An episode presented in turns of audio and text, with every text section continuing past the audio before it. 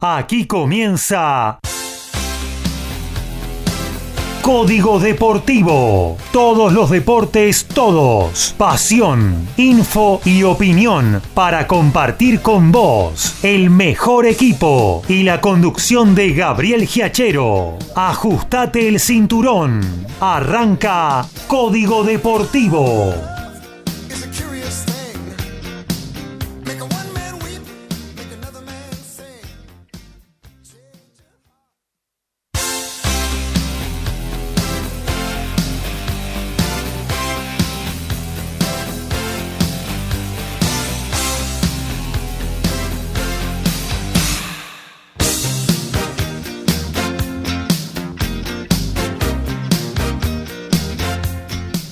¿Qué tal? ¿Cómo les va? Muy pero muy buenos días. Aquí estamos arrancando una nueva edición de Código Deportivo, la 152 de nuestra segunda temporada en el aire, eh, haciéndoles compañía. Eh, todos los miércoles 22 horas, también los sábados a partir de las 11 eh, compañía deportiva, con info, con opinión, con todo un poquito eh, para en este sábado hermoso, se ha puesto luego de despejarse con este vientito sur que se nos vino, que nos va a traer mucho fresquito, pero bueno, se ve el sol, no tenemos tormenta, no tenemos lluvia, ni tenemos demasiada humedad. Así va a ser este, lo que queda del sábado y mañana domingo sobre la ciudad autónoma de Buenos Aires, así que a disfrutar de alguna placita, de algún lugarcito donde eh, Febo no se abrace. Bueno, aquí estamos, ¿eh? a 102 años, justamente hoy que el amigo Susini y sus colegas desde la teatra, desde la terraza del Teatro Coliseo hicieron la primera transmisión de, radio. ¿eh? Allí se estaba interpretando eh, una una ópera, la de Percival, y bueno, fue la primera transmisión de radio, así entre comillas, que se hizo aquí en la República Argentina. Los locos de la azotea nos dejaron este legado eh, que tanto nos gusta, que tanto amamos, eh, con, todas las variaciones que fue sufriendo a partir de, de, todos estos años, ¿no? De la M pasamos a MFM, eh, siguen en pie la radio dando lucha a pesar de los podcasts, de, los, de las redes sociales, de, lo que venga. Ahí está, eh, incólume, eh, nuestro querido Fierrito dando batalla. Y ahora se han agregado las radios online, ¿no? que también cumplen una función para que toda la gente pueda hacer radio al alcance de la mano. Y en eso está justamente MG Radio, nuestra casa, desde donde salimos cada miércoles y cada sábado.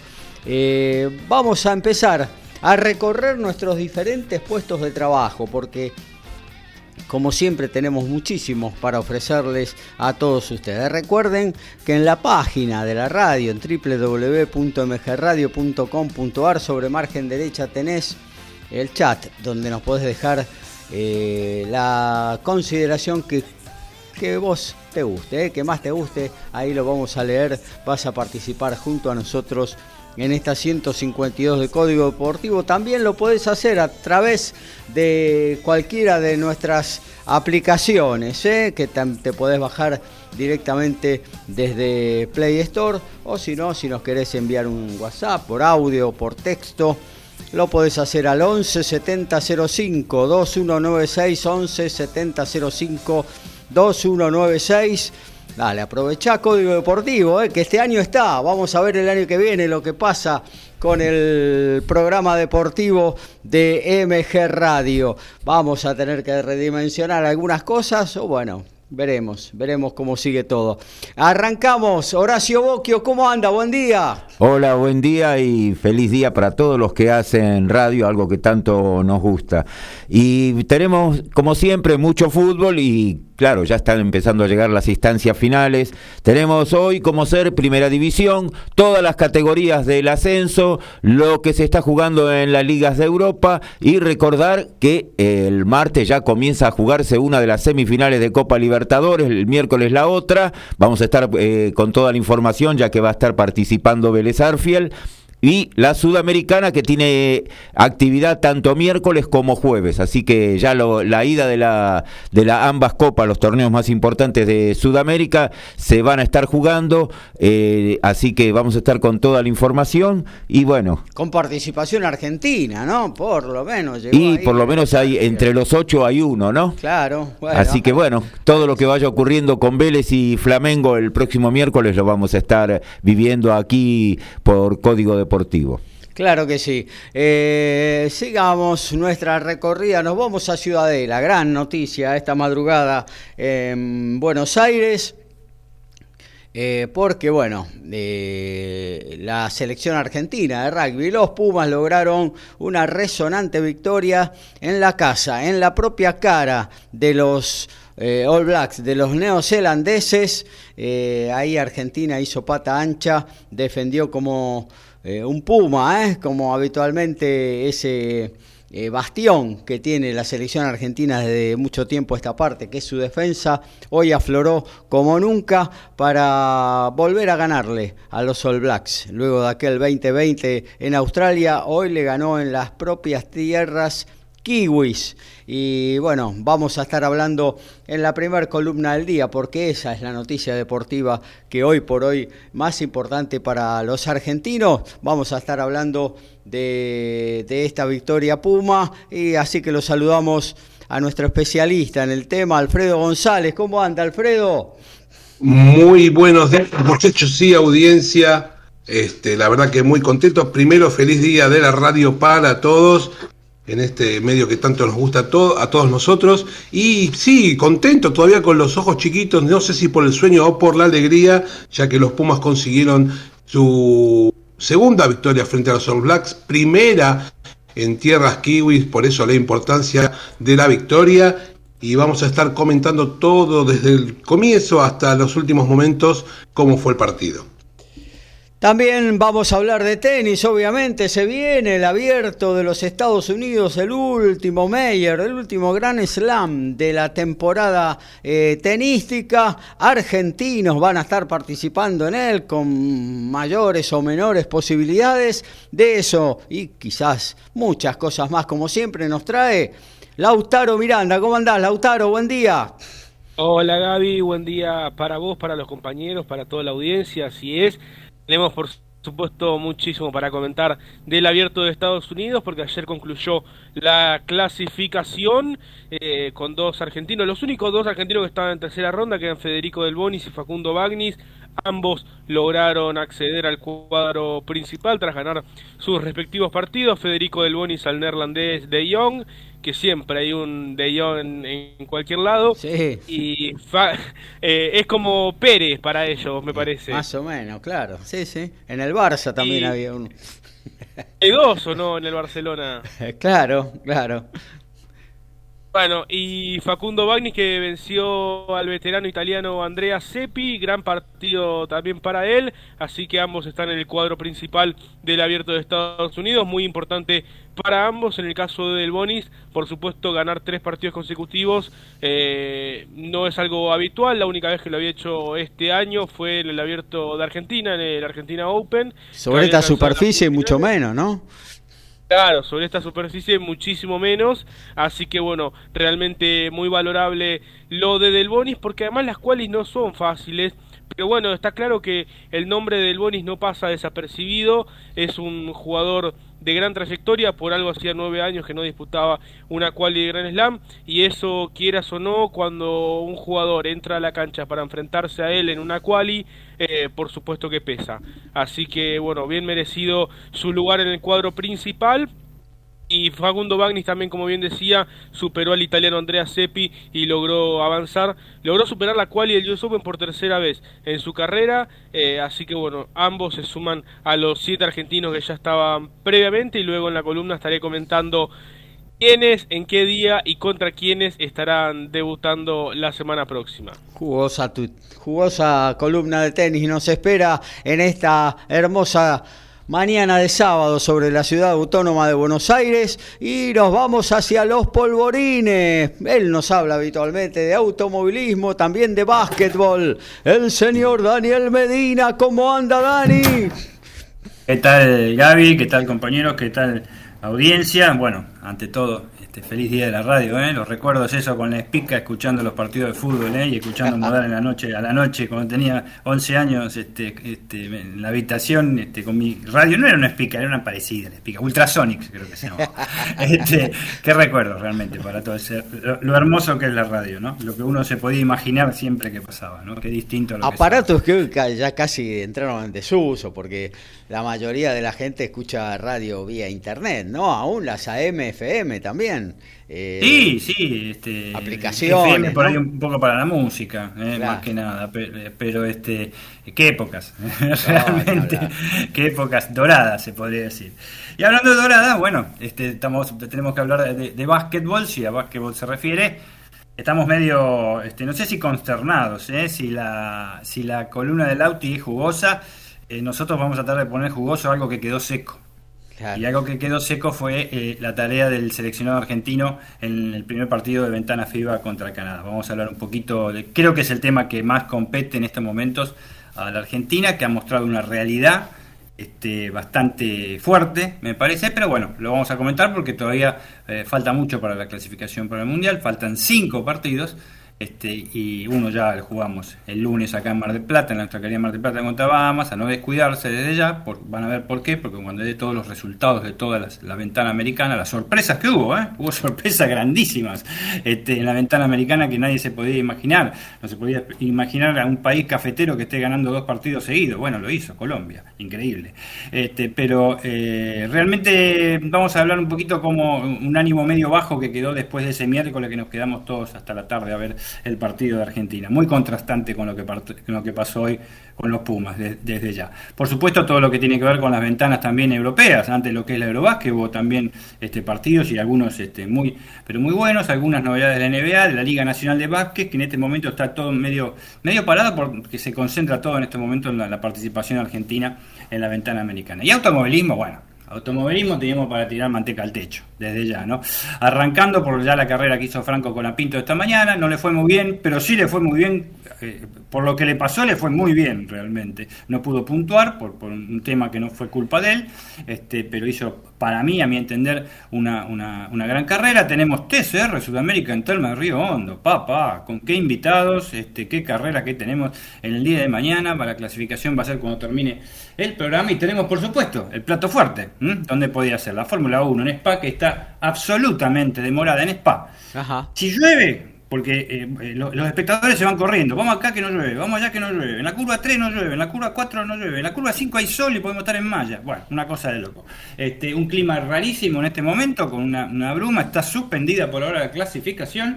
Este, no se ha empezado todavía con la Quali 1 por un accidente que hubo en la Copa Porsche, la Copa Telonera, ¿eh? es este, la categoría que vino acá este, de Brasil a Santiago, a, Santiago Estero, pero que se corre con eh, este, corredores europeos. Así que eso lo tenemos en vivo, no ha comenzado, eh, aparentemente va a comenzar dentro de 12 minutos, la Quali 1 que la vamos a tener en vivo y por supuesto hablar de muchísimas cosas más, ni hablar de la última fecha de la temporada regular que hay en Paraná mañana con el turismo carretera, desde ya. Claro que sí. Y también vamos a hablar de boxeo. Para eso lo tenemos a otro de los super especialistas de código deportivo, el señor Ricardo Ricky Firulais Beisa. ¿Cómo anda, Ricky?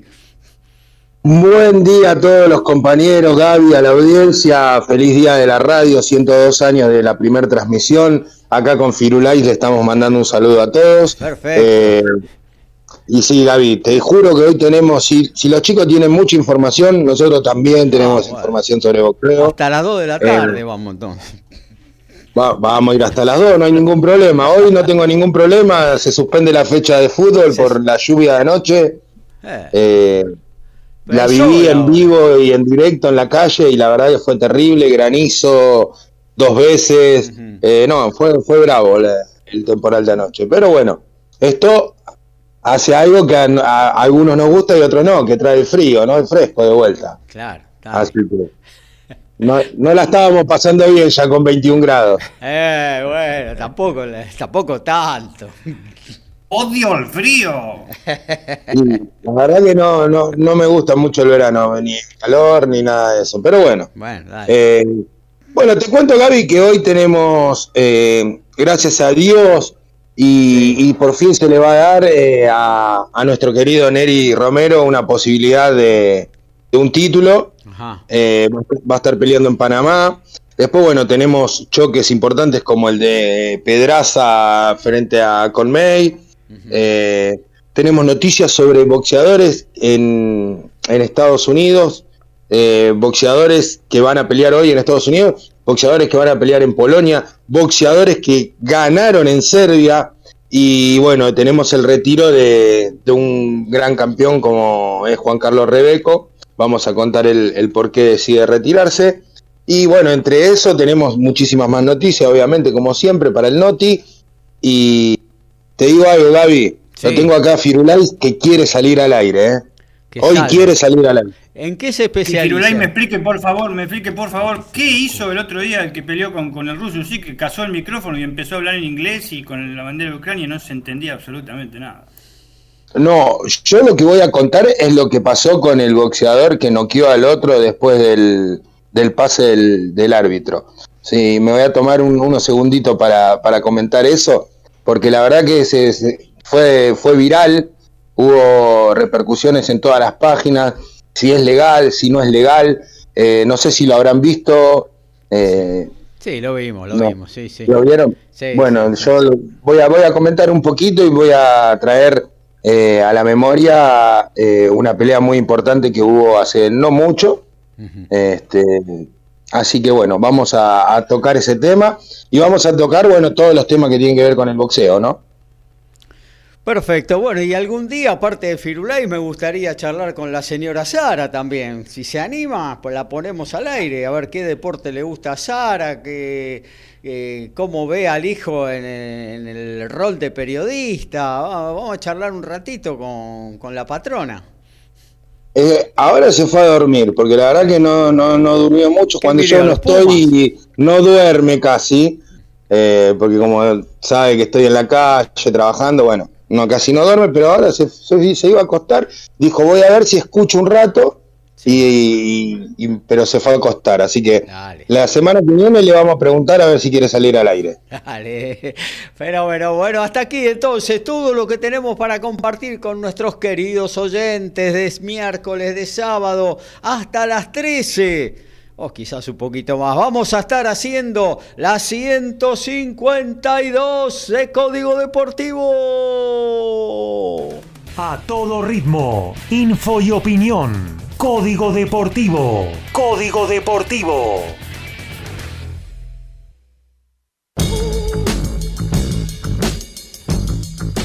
La fecha 6 del torneo clausura de la primera división D tiene a Juventud Unida, defensores de Cambaceres en el Municipal de Pilar. Deportivo Paraguayo va a enfrentar a Argentino de Rosario en la cancha de Atlético Lugano. Mercedes ante Central Ballester, Centro Español ante Yupanqui, partido que se juega en Ituzaingó, mañana se completa 15.30 con Muniz y Lugano, partido que se va a jugar en cancha de Atlas. Francisco Gómez Codela se operó de la pubalgia y estará fuera de las canchas por dos meses, por lo que es posible que tampoco sea convocado cuando los Pumas jueguen con los Springboks. Jugador de Lyon se perderá también la pretemporada con su club para la edición del próximo torneo y como también es baja a su compañera Demba Bamba, contrataron a, a como joker médico en el básquet del maravilloso mundo de la NBA, qué bombazo sería. El Utah está motivado a deshacerse de nada más ni nada menos de su base estrella, Donovan Mitchell. La franquicia de Utah había frenado las negociaciones, pero a unas semanas del training camp, o sea, al empezar a entrenar, buscan encontrar un traspaso para su gran estrella. ¿no? Desde ya han estado los New York Knicks con sus eh, mejores ofertas que han desechado. En vista de esto, múltiples equipos se sumaron a la carrera. La chance ahora estaría con, aparte de New York Knicks, los Nets, Charlotte, Toronto, Miami e incluso eh, también Los Ángeles Lakers. Y esta noticia le va a interesar mucho a Dani, porque el gallo oriundo de los polvorines, Pablo Gómez, buscará un triunfo en Monterrey ante el local Alan Picasso. Eh, combate que se podrá ver por TV Azteca 7 desde las 23 horas argentinas. El día jueves, instantes antes del sorteo del cuadro principal del Abierto de Estados Unidos, la organización en conjunto con Novak Djokovic informaron que el tenista serbio no disputaría la edición 2022. De esta manera no podrá igualar a Rafa Nadal en lo que queda de este año en la pugna por ser el máximo campeón de títulos de Grand Slam. Y todo indicaría que recién volvería a jugar un Major en el Abierto de Australia del año próximo en turismo carretera, el Mackie Park con nuevo piloto. Todo indicaría que Facundo Arduzo, el flaco de las varillas, sería quien conduzca el torino que dejó libre el comodorense Marcelo Agrero a partir de la decimoprimera fecha a disputarse en San Luis cuando se abra la Copa de Oro de Turismo Carretera el próximo 28 de agosto. El equipo de moda, ya que este, eh, Manu Ursera fue el, último vencedor, Arduzo y Horacio Soljan ya estarían cerrando el acuerdo y este fin de semana en Paraná, donde corre el flaco, se puede oficializar la incorporación del piloto de las parejas a la escuadra de Venado Tuerto. Bueno, muy bien. También vamos a decir algo de golf. En el segundo día del campeonato Hospital de Niños en Columbus, en Ohio, Estados Unidos, el Tano Goya finalizó tres golpes bajo el par y está décimo con menos seis a ocho golpes del líder, el sueco David Lindberg, que tiene menos 14. También están participando Fabián Gómez, actualmente décimo sexto. Ledesma con, en el puesto cuadragésimo primero y Augusto Núñez en el puesto número 53. Bueno, decíamos la noticia deportiva del día eh, para todos los argentinos, el gran triunfo de los Pumas en Christchurch, ahí en la casa de los Crusaders. Eh, frente a Nueva Zelanda, segunda victoria del equipo nacional frente a los All Blacks, primera en tierras neozelandesas. Así que le damos la palabra a quien sabe del tema, Alfredo González. Sabes que antes que comience el partido, el entrenador de los Pumas Cheika, eh, que sabía y quiere, quería trabajar, y creo que debe hacerlo también, en el aspecto mental y en el de la confianza, que es algo que tiene que construir, creo, porque la verdad no se ganaron muchos partidos en el Championship, como todos sabemos, y hay que conseguir una mentalidad más ganadora, según dice el entrenador. Encima Cheika, que fue entrenador de los Wallabies entre el 2014 y el 2019, eh, conoce como nadie los All Blacks y al momento de enfrentarlos sabe realmente cómo hacerlo y jugar contra ellos sabe también que levanta el potencial de cualquier jugador, porque es jugar con los mejores jugadores del mundo, lo cual eh, es un desafío en cuanto a la calidad que vos tenés del otro lado y la verdad que sabiendo que tampoco es fácil enfrentar a, jugadores con tanta rudeza y tanto, tanto juego, tanto juego y tanto físico. Así que después de perder el primer partido con Sudáfrica, también eh, los neozelandeses mostraban como una remontada este, gran carácter, ofrecieron al dar vuelta eh, el segundo partido. Y la verdad que todos pensábamos que el partido de hoy a los Pumas se lo iban a comer en un sanguchito, ¿no? Como que lo iban a hacer eh, picadillo. Y la verdad que los únicos convencidos de esa situación deberían, deberían ser los mismos jugadores como para, para poder dar vuelta y revertir esa situación. Y realmente fue así. Así que ya el partido de arranque todos pensábamos lo importante que iba a ser la defensa y lo importante que fue al final del partido cuando terminó nos dimos cuenta, sobre todo cuando encontramos ese uno contra uno tan característico eh, al momento de defender, ¿no? Así que hubo jaca y hubo una cosa rara, este, hubo un árbitro georgiano, un árbitro del Tier 2 dirigiendo un partido de Championship, a mí la verdad me pareció algo raro, pero bueno la verdad que el árbitro estuvo a la altura en algunas situaciones, le dio al equipo argentino algunos penales este, que uno cuando veía la repetición, repetición eh, se veía que eran penales, pero eh, viste esos que están ahí al límite, bueno, pero la verdad que estuvo bien el árbitro georgiano y el, partido número 50 de Marcos Kremer, la verdad un jugador a mí que me encanta y hoy encima para mí fue creo que el jugador del partido. Ya eh, comenzó el... Eh, Alfred, perdóname, una situación chiquita de, un neófito. Le dieron por ahí los penales que siempre están al límite y que nunca le dan a los equipos argentinos. Y menos contra los neozelandeses. Creo que a nadie se los dan esos penales. Contra los neozelandeses que son los mejores del mundo, sí, pero tienen su ayudín también, ¿no?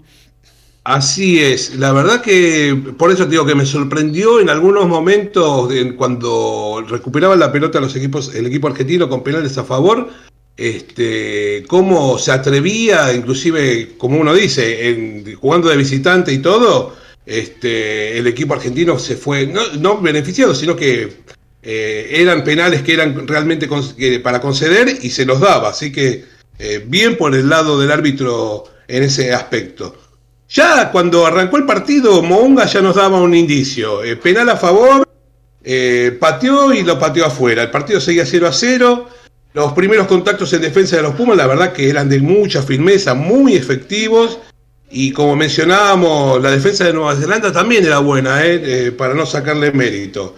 A los seis minutos había el marcador, ya Bofelli con la mira bastante más derecha con respecto a los últimos tiempos, eh, ponía con eficacia el partido 3 a 0, pero rápidamente los All Blacks este, pudieron dar vuelta el marcador, ya que creo que vieron algunos videos de la defensa argentina y en lugar de patear a los palos fueron al line y con Moll y con fácil ingreso pudieron marcar el primer 3 poniéndose 5 a 3 este, todo mérito de los forwards del equipo de Nueva Zelanda.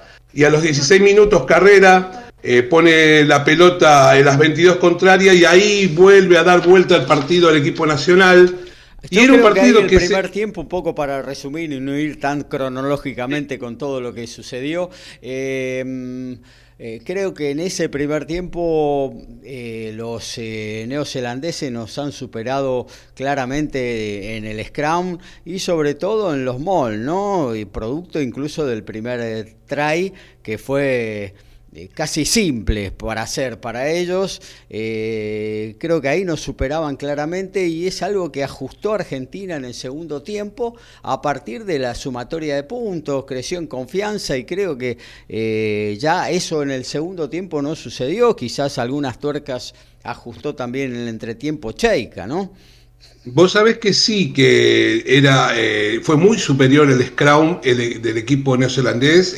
Argentina concedía penales en todos los, eh, en todas, eh, cada vez que ocurría esto, y no solamente eso, no estaba afino en el line.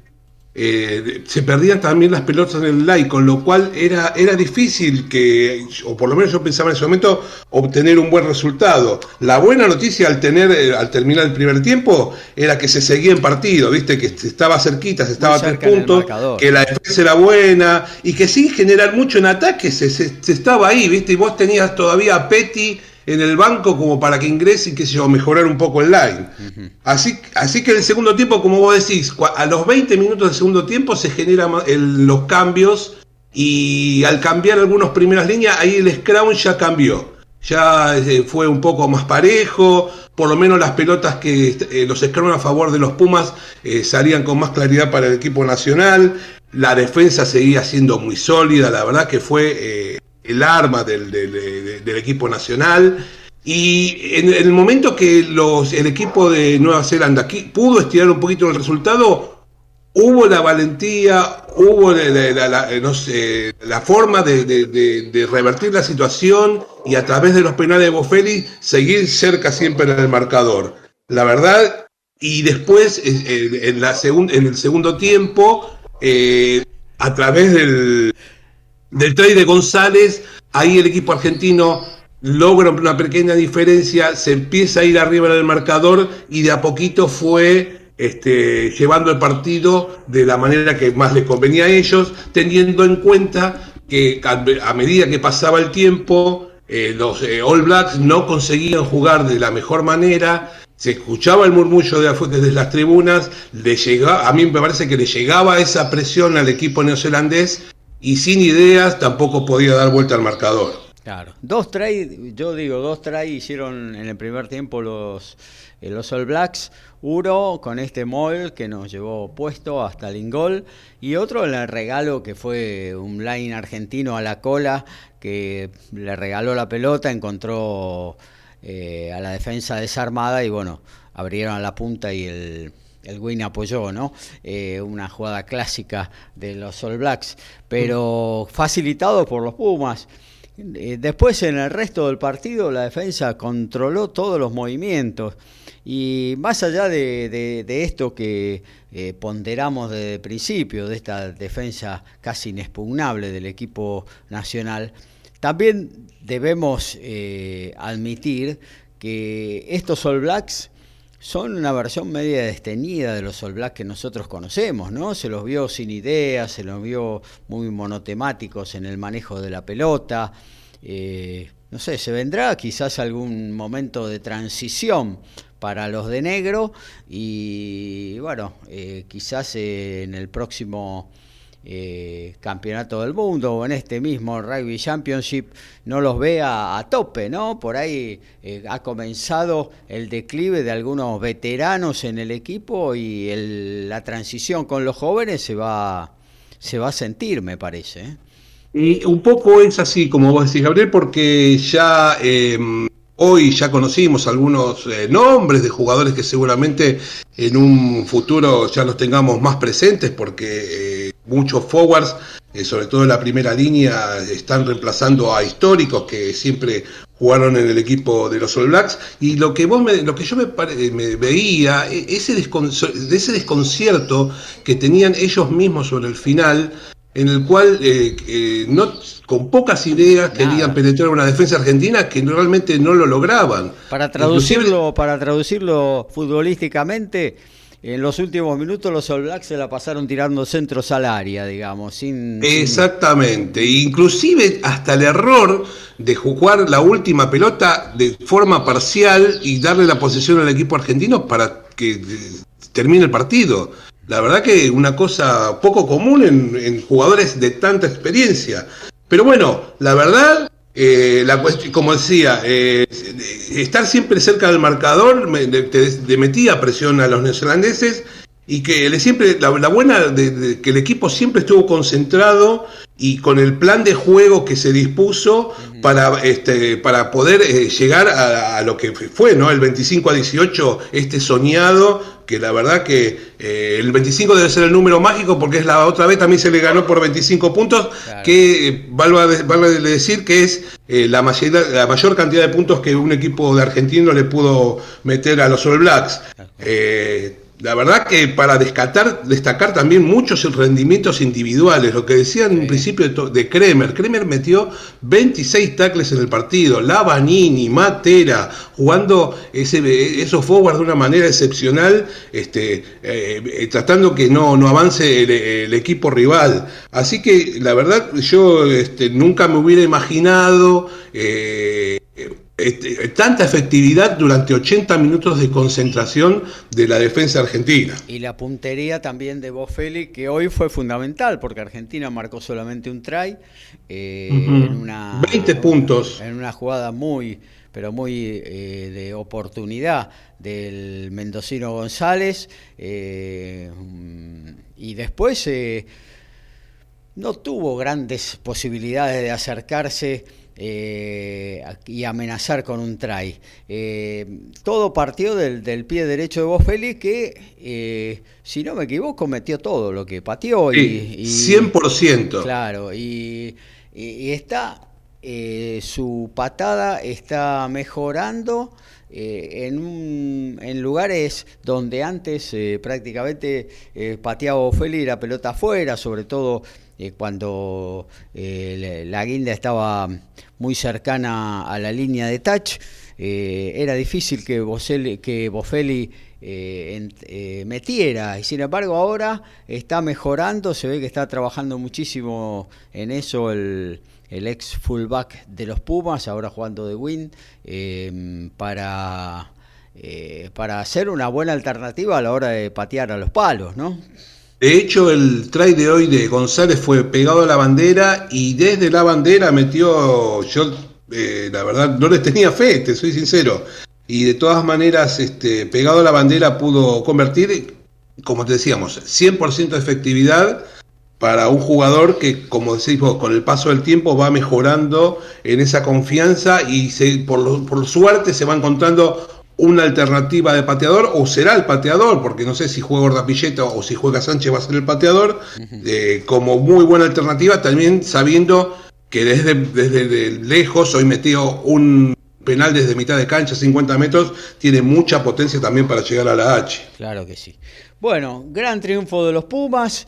Eh, todo mérito de la defensa, de la puntería de mm. Bofelli, de la concentración, de algo que Michael Cheika de a poquito le va inculcando al equipo, mentalidad ganadora eh, y estar siempre en partido. Creo que eso eh, por ahora es lo que el puntapié inicial, la base sobre la que Michael Cheika está construyendo esta nueva era de los Pumas, bajo su mando y bueno, que despierta algunas esperanzas cuando se trate también de incorporarle a eso eh, algo más en función ofensiva. y eh, sabes que hoy Gabriel escuchaba a los, a los, cuando se entrevistaba a los jugadores, todos tienen la, misma dirección, todos apuntan a lo que va a ser el Mundial en, septiembre del año que viene.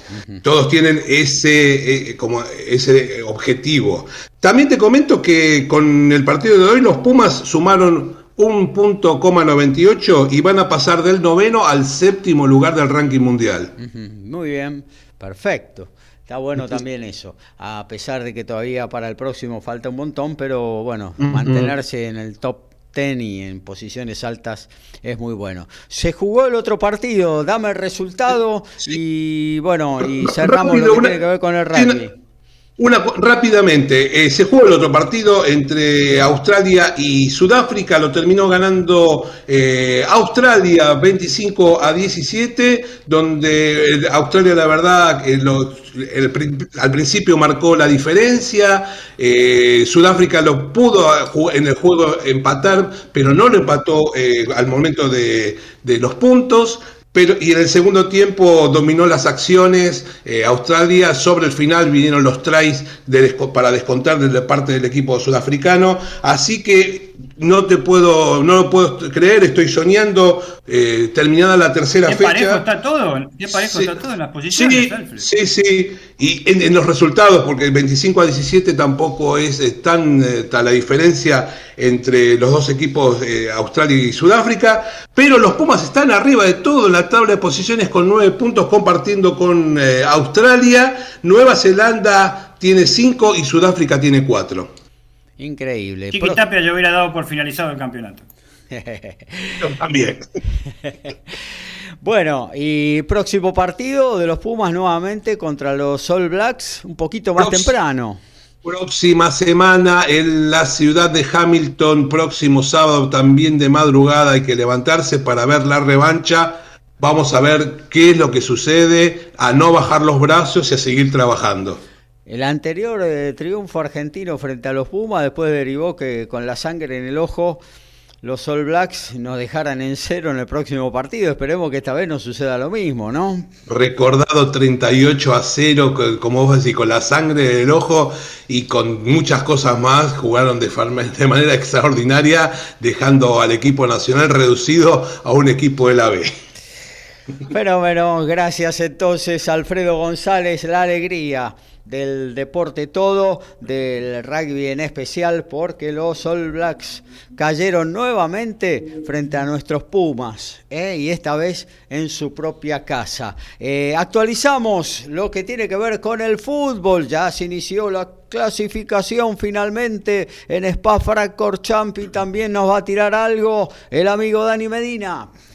Y en la Premier League ya estamos en 38 del primer tiempo. El Brentford de local cae 1 a 0 ante el Everton. El Brighton y el Leeds igualan 0 a 0. Mismo marcador para Chelsea y Leicester City. El Liverpool no es el de San Isidro, sino el de Inglaterra. Le gana 4 a 0 al Bournemouth. El Manchester City sorpresivamente de local cae 2 a 0 ante el Crystal Palace. En la Bundesliga ya estamos en 6 del segundo tiempo. El Mainz de local cae 3 a 0 ante el Leverkusen. El Schalke 0 4 de local pierde 4 a 1 con Unión Berlín. El Hertha Berlín pierde 1 a 0 ante el Dortmund. El Leipzig le gana 1 a 0 al Wolfsburgo. Hoffenheim le está ganando 1 a 0 a Augsburgo.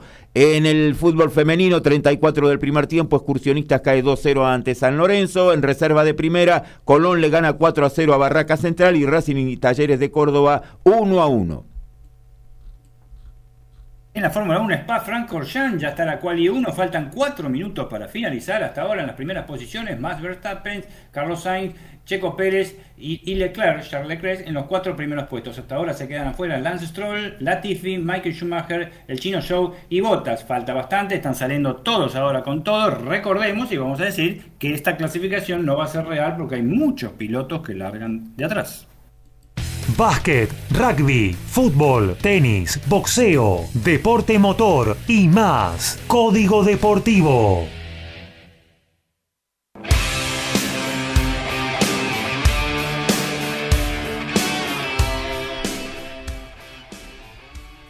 Y por el torneo de primera división, recordemos ayer Central Córdoba de Santiago del Estero igualó 2 a 2 con Lanús, goles de Martínez y Renzo López para los santiagueños, San de penal y blando para Lanús. Arsenal en el segundo a segundo turno igualó 1 a 1 con Huracán, Mauro Pitón para Arsenal, Franco Cristaldo para Huracán. Y se terminaron los torneos regionales para los clubes y vuelven a aparecer los seleccionados provinciales y este fin de semana juega un amistoso muy atractivo Tucumán y Córdoba. Será en la cancha de los Tarcos hoy sábado y desde el 2017 no tenemos partidos oficiales de mayores cuando se jugó el último campeonato argentino. Recordamos que ambos seleccionados juegan el torneo internacional del 17 al 27 de noviembre con Paraguay y Brasil. Y en básquet la NBA, el gigante que se las toma, porque la aventura NBA llegó a su fin. El senegalés Taco Fall jugará en China. El gigante de 2 metros 29, el más alto en estos momentos en la NBA, llegará a Asia luego de un paso de tres temporadas por los Boston Celtics y los Cleveland Cavaliers, donde no logró hacer pie. A pesar de ser considerado ídolo en cada uno de sus, de sus equipos que estuvo en la NBA, el senegalés y que jugó aparte mucho tiempo en la G-League, eh, pasa en este momento al, al, equipo chino de Xinjiang Flying Tigers. El fin de la aventura para una persona altísima, 2,30 metros.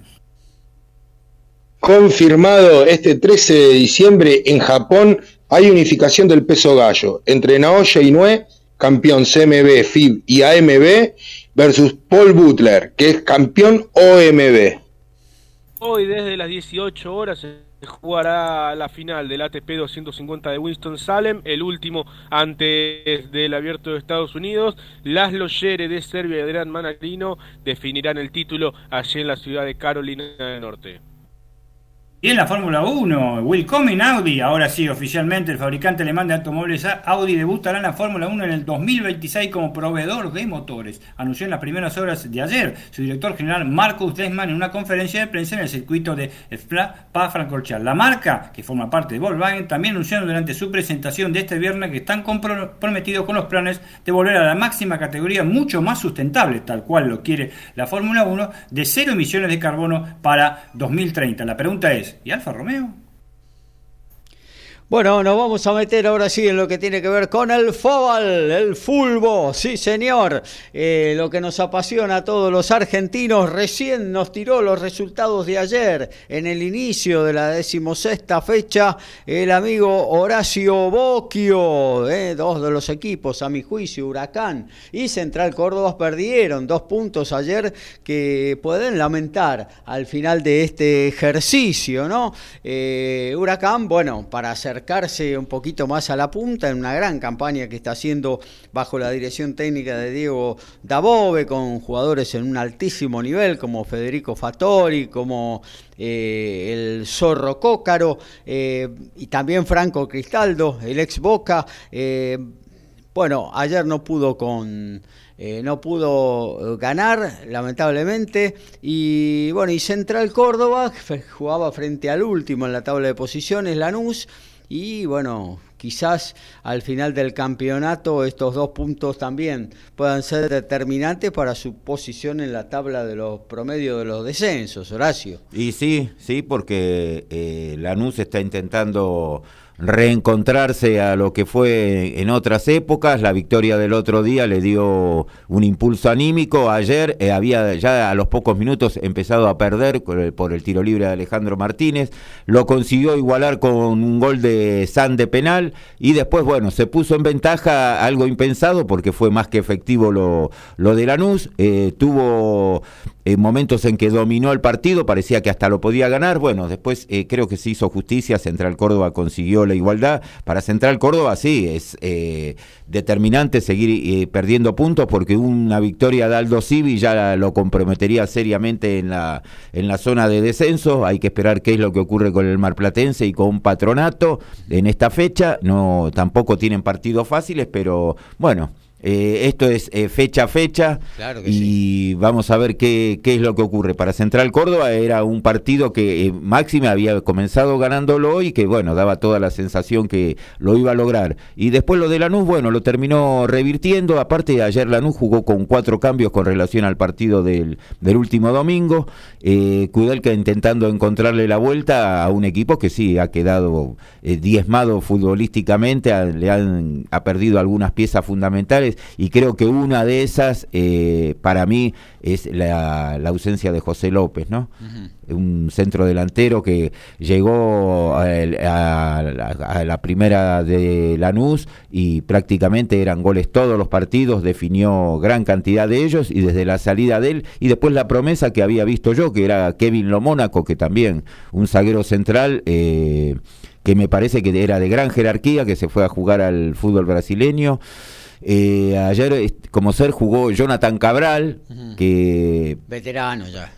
Y el nivel se ve que es bastante bajo. Por algo es suplente, por algo es suplente, prácticamente no jugaba nunca y ahora tuvo que hacerlo por un tema de que, bueno, le faltaron los dos centrales en el partido de ayer que habían jugado con Arsenal y está mostrando, sí, un nivel muy, muy bajo, está muy, muy flojo el Lanús. Sí, y la falta de rodaje a veces cuenta también para los jugadores, ¿no? Estar eh, sentado en el banco sin rodaje y de repente tener que entrar eh, no, no, no es tan fácil. Eh, bueno, hoy seis partidos. River que quiere eh, consolidar lo que mostró justamente frente a Central Córdoba el otro día eh, y acercarse a la punta, ¿no? Empezar a, ponerse el traje de candidato también de este torneo.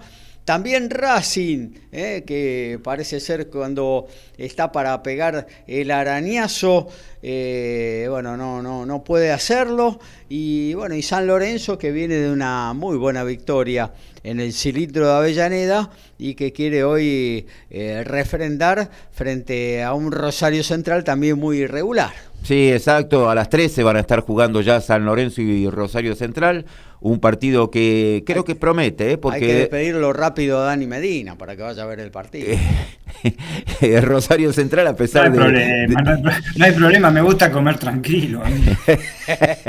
porque a pesar de la irregularidad que tiene el Rosario Central, eh, puede ser un partido eh, atractivo porque ha mostrado buen juego Central, pero sí, no tiene los resultados favorables siempre, pero tiene muchos juveniles. A mí me dio la sensación de que es un equipo que se puede llegar a formar si los puede mantener. Y con una cuota de experiencia también. Yo creo que puede, puede llegar a ser un equipo bastante importante el año que viene lo de Central. ¿eh? Muchos juveniles, por eso, creo les que con pesa. Una, con una columna vertebral de, dos no, se ve que no, no les pesa el cambio que han tenido y en un momento difícil y sin embargo lo han asumido. Y después, bueno, recordar que ellos también eh, han conseguido su gran victoria, que fue el clásico, ¿no? Claro. Contra Newell, así que. Eh, Pero San Lorenzo tiene la otra, el, rol que no sabe hacer. Claro, y tiene que salir a buscar el partido. Sí, sí, sí, sí, tiene que salir a buscar el partido. Otra cosa. Y a las 15.30 van a estar jugando eh, precisamente Newell en el parque ante Godoy Cruz. Otro partido que también, por el tipo de juego que tiene que tiene Godoy Cruz, Newell es de salir a, buscar los partidos más de local, me parece que también es otro interesante partido. En el mismo horario van a jugar Banfield y Defensa y Justicia, dos que vienen prácticamente en caída. Sí, pero buscan un lugar en la Sudamericana, y ¿eh? están ahí. Sí, pero bueno, eh, Defensa se juega el miércoles una gran parte de, posibilidades de Libertadores, ¿eh? juega con River por la Copa Argentina, así que sería un un paso importante si llegase a superar esa llave. Y a las 18 juega Talleres Racing, eh, Talleres que prácticamente no, no, ha tenido un buen año. Después de haber salido de la Libertadores, en los torneos locales no, no funcionó este año, y Racing con todos sus vaivenes, Y en el mismo horario va a jugar Argentinos Juniors y Platense. Un argentino que eh, anda bien de local, de visitante. Es un clásico para ellos. Y bueno, ellos lo denominan un clásico, pero eh, me parece que es más clásico si es por cercanía, era cuando Argentinos Juniors enfrentaba a Atlanta, ¿no? Claro, me parece, o hasta el mismo Argentino Junior Sol Boys. Estaban ahí en el barrio, sí. Así que, bueno, y Platense que está haciendo una buena campaña. Dentro de todo, no se tiene que descuidar en materia puntos por el tema descenso. Y lo que decías, el cierre en el José de la Giovanna, Tigre y River. Y bueno, para River la recuperación eh, la puede demostrar hoy ante un rival que también es irregular, pero que en general tiene buenos resultados de local. Así que es un partido también atrayente. Y que está con un Retegui que anda con el arco abierto. Y con Retegui que, que prácticamente ha opacado a Mañín. Sí, sí. Porque Mañín no solo quedó de suplente, sí, sino que no sé si llegó a marcar un gol en todo el torneo. No, es que está en el banco permanentemente. Prácticamente no ha tenido partidos de titular. Le ha ganado la titularidad eh, claramente y bueno, a partir de esto, de su contundencia, ¿no? Prácticamente todos los partidos hace un golcito, a veces dos también. Eh, está está con, con el arco bien abierto y eso en un goleador es muy, muy importante, ¿no? Y lo podemos completar con lo, que se va a jugar mañana, ya que se va a cerrar con seis partidos la fecha esta, 16. A las 13 horas van a estar jugando en Junín, Sarmiento y Gimnasia. Sarmiento con la necesidad de seguir sumando porque eh, una derrota lo puede poner en zona de descenso. Eh, gimnasia que necesita ganar para seguir ahí prendido. Barraca Central en ese horario también va a recibir a Colón de Santa Fe. Un Colón que está tratando de de levantar después de las caídas que ha tenido y la salida de Rondina en el cuerpo técnico. Está Chupete Marini siempre, y Está Adrián Marini, exacto, eh, en Colón de Santa Fe, más que el, otro día ganó, así que es eh, un interinato que a lo mejor se puede estirar hasta, el final del torneo. Y Barracas que bueno, el otro día tuvo, sí, una goleada en contra, pero que de local suele conseguir buenos resultados. 15-30, un partido deslucido que en otra época era de casi un clásico, Independiente y Vélez. Independiente que está casi en el fondo de la tabla, eh, prácticamente creo que tres equipos solos están debajo. Y Vélez Arfiel que está pensando en, bueno, en qué, qué, es lo que va a pasar el próximo miércoles, donde se va a jugar gran chance de su parte deportiva y económica, ¿no? Sí, ni hablar, sí. Y a las 18 va a estar jugando, bueno, el partido sí de la fecha, Boca va a recibir en la Ribera Atlético Tucumán, eh, los tucumanos que están cumpliendo una notable campaña hasta este momento, que lo que comentábamos el miércoles, de que está Carlos Lampe en el arco, eh, en un solo partido le han convertido, aunque hayan sido tres goles, pero igual es eh, notable la, defensa y el, arquero de Atlético Tucumán, lo que vienen desarrollando. La gente de Boca lo va a ver atajar a Lampe, porque cuando estuvo en Boca no jugó ni Y prácticamente ¿no? ¿no? jugó nunca y en Vélez tuvo muy poca participación. También, también. Así que desde que llegó a Atlético es titular y bueno, y está demostrando eh, su jerarquía en el arco, ¿no? Siempre cuando se trata de, equipos eh, que no son los que tradicionalmente pelean los campeonatos, como el caso de Atlético de Tucumán. Mañana Boca Atlético de Tucumán va a ir aquí por MG Radio a partir de 17.30 para los que quieran prenderse. Eh, se dice que ir al Monumental o ir a la Bombonera son partidos bisagra. Si sobreviven a ese desafío, están bien encaminados con vistas a a, pelear el objetivo, que en este caso, y ya están declarándolo los jugadores y cuerpo técnico de Tucumán, ahora quieren el campeonato, ahora quieren el campeonato y creo que están bien para el campeonato, la prueba de fuego va a ser mañana. Mañana eh, aún perdiendo, pero mostrando carácter, juego, aún perdiendo, eh, están en competencia. Si aflojan en ese sentido, y ahí es donde pueden venir las dudas. Claro, ahí está. La parte temperamental va a cumplir un papel fundamental, sí, sí. Y, después vamos a tener a las 20:30 en el cierre también dos partidos. Unión va a recibir al Dosivi, un Unión que está también en una campaña de sube y baja. Y un Aldo Civi que necesita ganar, que sigue estando en zona de descenso, que eh, los resultados en general no lo han favorecido. Y el otro cierre es el que está junto a Aldo Civi, ahí Patronato, que es el que está más más bajo en tabla de promedio, va a jugar en La Plata ante estudiantes, Patronato viene con una, una bastante eh, larga serie de, partidos sin perder, creo que lleva ya como 5 o 6, así que y consiguiendo prácticamente, a veces se ha invertido, pero ha conseguido eh, ganar de local, empatar de visitante y alguna vez que ha ganado de visitante empató de local, pero bueno, viene acercándose, lo que pasa es que bueno, eh, necesita sumar de a tres mañana con la derrota de Central Córdoba achicaría bastante, creo que está a siete puntos abajo, se pondría cuatro y por lo que resta de campeonato después, once fechas más, todavía la esperanza la tiene Patronato, que además eh, tiene que jugar todavía su partido de Copa Argentina. Tal cual. Eh, anda bien Patronato, ¿eh? anda bien. Yo creo que el equipo está suelto, está perdido por perdido, vamos a jugar y, sí, aparte tenemos que eh, tiene que ganar, el equipo tiene que salir a ganar porque si no gana no, no alcanza, no va a alcanzar nunca los que están arriba. Eh, ya se ha acercado muchísimo, recordemos que Patronato estaba más de dos dígitos abajo de todos y hoy ya, como vos decís, ¿no? Si llega a invocar una, una, victoria mañana en la ciudad de las Diagonales, eh, se coloca ahí nomás. Sí, está eh, exactamente a nueve puntos de Central Córdoba. De ganar se pone a seis, dos partidos ya no sería tanto, y está a cinco de Aldo Civi. Y después hay que ver qué es lo que ocurre con Sarmiento, ¿no? que está viviendo por dos temporadas, que en caso de una derrota, ahí ya en, promedio se pondría o Barracas también, ¿no? Barracas también. Y el otro es Barracas, que está un poquito más arriba, está... en en este momento con 36 puntos en 29 fechas todavía le queda aún perdiendo algo de oxígeno. Platense no, le saco los pies del plato tampoco. No, Platense es el otro que tiene el partido difícil ante Argentinos. Platense está dos puntos arriba de Sarmiento. Así que no, todavía hay un lote de seis equipos, el mismo Arsenal con el empate de ayer. Todavía hay que recordar que en este momento está a seis. En caso de ganar al Dosivi, queda a tres puntos de la zona de descenso. Es mucho lo que falta y hay partidos que van a tener que enfrentarse entre ellos.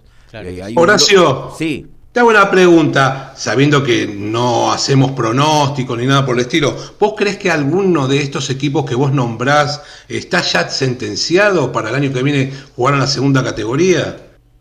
Mm, yo no me animaría ni en patronato, que es el que más fácil uno podría decir hoy eh, estaría condenado. Yo creo que todavía se puede revertir. Así que es mucho lo que falta por jugarse. Estamos hablando de, 12 fechas le falta. Son 36 puntos. Y es que Aldo Civi está, eh, si llegase a ganar, se pone a un punto de Central Córdoba para salir de la zona de Sí, no, es cierto, es cierto. Así que... Los santiagueños también, sí, no, está, también está todo muy, muy cerradito. El que tiene que hacer una, pero seamos honestos, el que tiene que hacer una proeza es patronato. Sigue, sigue siendo una proeza, pero más todavía. Sí, sí, sí, sí, seguro. Es el que la tiene eh, más complicada, pero como ha tenido esta racha favorable, que lo ha, lo ha empezado a hacer salir lentamente, a acercarse por lo menos de los que tenía más próximos, entonces uno dice, bueno, eh, de continuar y por lo que falta del torneo no uno no puede tampoco obviar que eh, hay equipos que a veces les agarra una racha inolvidable, creo que fue 2012 la de Banfield, cuando estuvo una cantidad inmensa de partidos sin ganar y terminó descendiendo, cuando uno miraba la tabla 12 fechas antes, pero ni de casualidad parecía. Hoy... Eh, Gracias a Dios descendió. Y, tiene, si tomamos los partidos eh, últimos como ser de patronato, viene de empatar con Argentinos y con Talleres, de ganarle a San Lorenzo y a Gimnasia, de empatar con Banfield, de ganarle a Boca, perdió con Barraca Central la última vez. O sea, acumula una racha de seis partidos, lo que decía yo, tres ganados, tres empatados. Y antes de eso, venía de ganarle a Tigre, le venía de ganarle a Central Córdoba, le ganó en Santiago del Estero y había perdido con Arsenal. Quiere decir que si uno toma la, las últimas... Perdió con Barracas en ese partido polémico, ¿no? Sí, sí, además que fue el partido ese que creo que se produjo como un quiebre ahí, es donde dejó de perder. Claro. Le metieron la mano en el bolsillo a, Patronato ese día. Claro, o sea que si no, si no perdía ese día, estamos hablando de un equipo que ya tendría más de 10 partidos invicto, ¿no? Eh, o sea que viene levantando, sobre todo, eh, y uno lo que apunta con el juicio es que está levantando y está vivo futbolísticamente hablando. Y a eso está la igualdad que tuvo con Colón de Santa Fe por Copa Argentina y le ganó después por penales, que ahora tiene todas las chances eh, de participar en estos octavos, a ver si puede llegar a, cuartos, porque para Patronato era algo impensado y más en el, en el momento que fue ese partido, ¿no? Claro, claro. Eh, igual tiene una parada difícil contra estudiantes. Eh, que bueno, está ahí a punto, parece, de transferir en los últimos días del cierre del libro de pases en Europa a Alemania a, un zaguero que es eh, fundamental en su estructura a nivel defensivo y también ofensivo, como es el uruguayo Agustín Rogel, eh, de 24 años, está cerca. de, irse a jugar a la Bundesliga. Así que va a ver cómo se desarrolla por ahí las negociaciones. Bueno, hasta aquí hacemos lo de fútbol. Primero vamos a ir a ver qué pasa en las Ardenas belgas con la clasificación de Fórmula 1 y después nos actualiza más resultados de fútbol el amigo Horacio Bocchio. Por supuesto, en las Ardenas que hace un frío de novela, aunque es terrible verano europeo, sí, es increíble. Es increíble. Igual que acá. Este, y acá también, el viento sur acá hoy, Dios mío, acá está totalmente nublado en Polvorini. Sí, acá también, ¿eh? acá ah, también. se, se, fue el sol, eh, y bueno, parece que amenaza lluvia de nuevo. Ah, mita, hoy estamos uniformes hoy entre Polvorines y el resto. Este, bueno, en las Ardenas faltan 5 minutos para terminar la cual y 2. Primero está Max Verstappen, segundo Checo Pérez, tercero Carlos Sainz, cuarto Con, quinto Norris, sexto Leclerc. Este, por ahora están eh, quedando afuera Albon, que entró en el sexto lugar en la primera eh, quali con el William, el Chino Show, Stroll, Michael Schumacher y Ricciardo. Por ahora, faltando ya ahora menos, este, 4 minutos y medio, esa es la clasificación. Muy bien, eh, nos vamos a meter en el corte institucional de la radio. Después tenemos para ofrecerle todavía automovilismo, básquetbol, tenis, boxeo, en fin, un montón de cosas. Hasta las 13 les hacemos compañía por el aire de www.mgradio.com.ar. Ya volvemos. Desde Villa Pueyrredón, ciudad autónoma de Buenos Aires, en la República Argentina, estás en MG Radio. Momentos geniales, las 24 horas de tu día.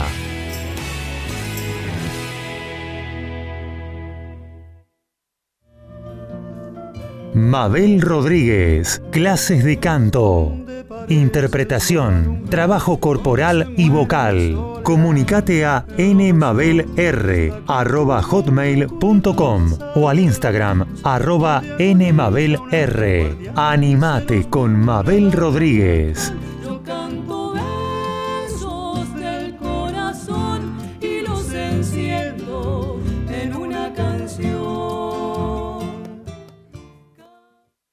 Hacer radio es posible en MG, el precio más bajo del mercado y un mes gratis. Haces el programa en el estudio o en tu casa. Comunicate a info.mgradio.com.ar o a nuestras redes sociales. MG Radio te va a sorprender.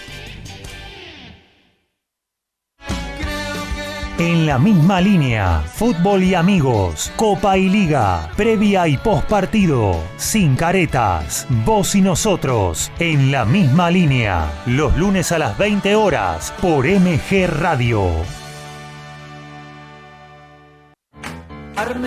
Humanidad compartida. Charlas que nutren nuestro corazón. Dudas y experiencias. Conduce Fernanda Porceli. Sumate a Humanidad compartida los lunes a las 22 horas por MG Radio.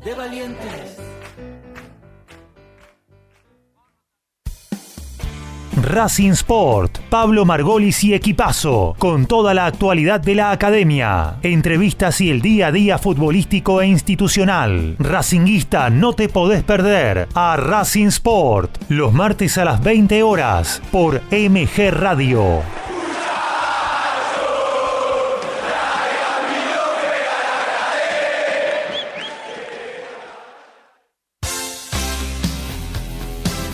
La pasión vive en MG Radio. Prendete a Código Deportivo. Info, opinión y el vivo de todas las disciplinas. Sumate los miércoles a las 22 y los sábados a las 11 horas por MG Radio.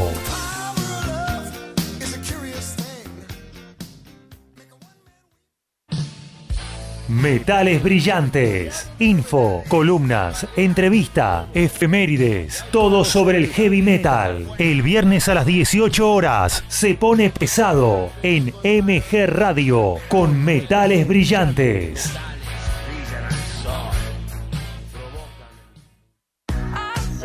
Iri Jaramillo y gran equipo hacen más divertido en radio, columnas, móvil, buena música y la mejor onda en el mediodía dominguero. Pasa la bomba con más divertido en radio, los domingos a las 12 por MG Radio.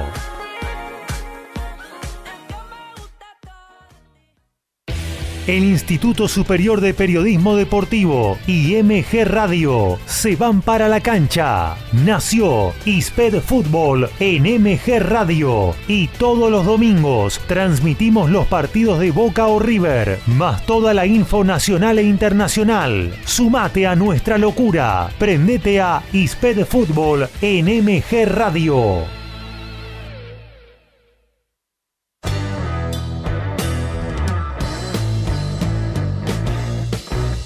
Viví momentos geniales. Viví MG Radio. 12 horas, 5 minutos. Aquí estamos de vuelta. Segundo tiempo de Código Deportivo.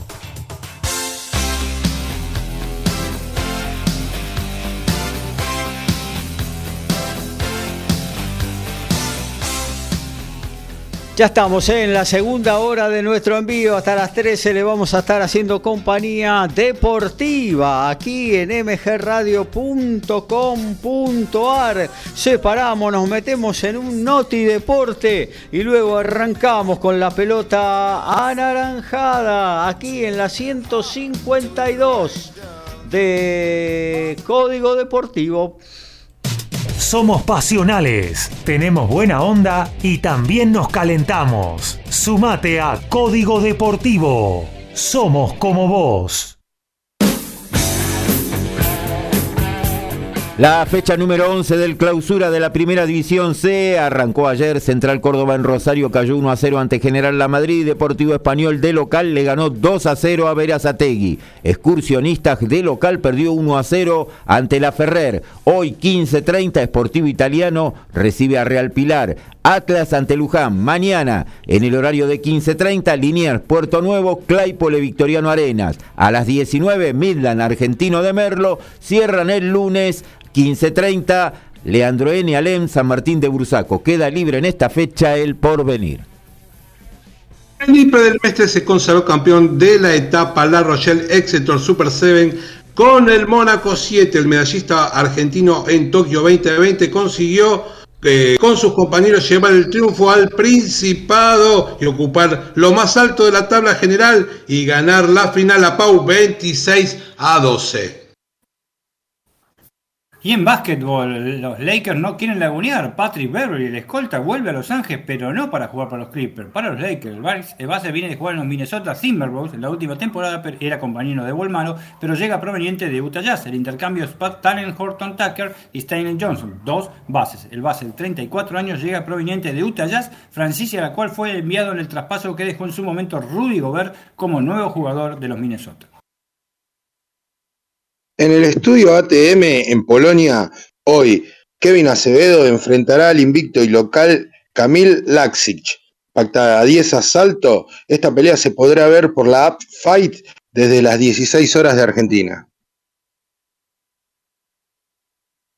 Y mientras tanto, también tenemos para comentar las finales del circuito WTA el día de hoy, porque desde las 14.30 horario de Argentina en el WTA 250 50 de Cleveland. La final la estarán disputando la rusa Ludmila Samsonova ante la bielorrusa Alexandra Sasnovich y desde las 16 de la Argentina se define también el WTA 250 de Granby en Canadá con Daria Kasatkina, número 9 del mundo, enfrentando a la australiana Daria Saville. Como acaba de terminar la clasificación y para que no se me pase y viene la columna, decimos que Charles Leclerc fue el más veloz en la quali 2 de la Fórmula 1 en Spa-Francorchamps. Quedaron afuera Daniel Ricciardo, Pierre Gasly, el chino Zhou, Lance Stroll y Michael Schumacher. Mejor dicho, Michael Schumacher.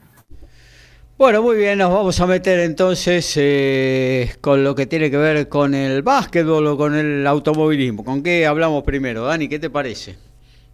Con el básquetbol. ¿eh? Así estaba la, programación. No es muy agradable hablar del básquetbol, pero bueno, ¿qué va a ser?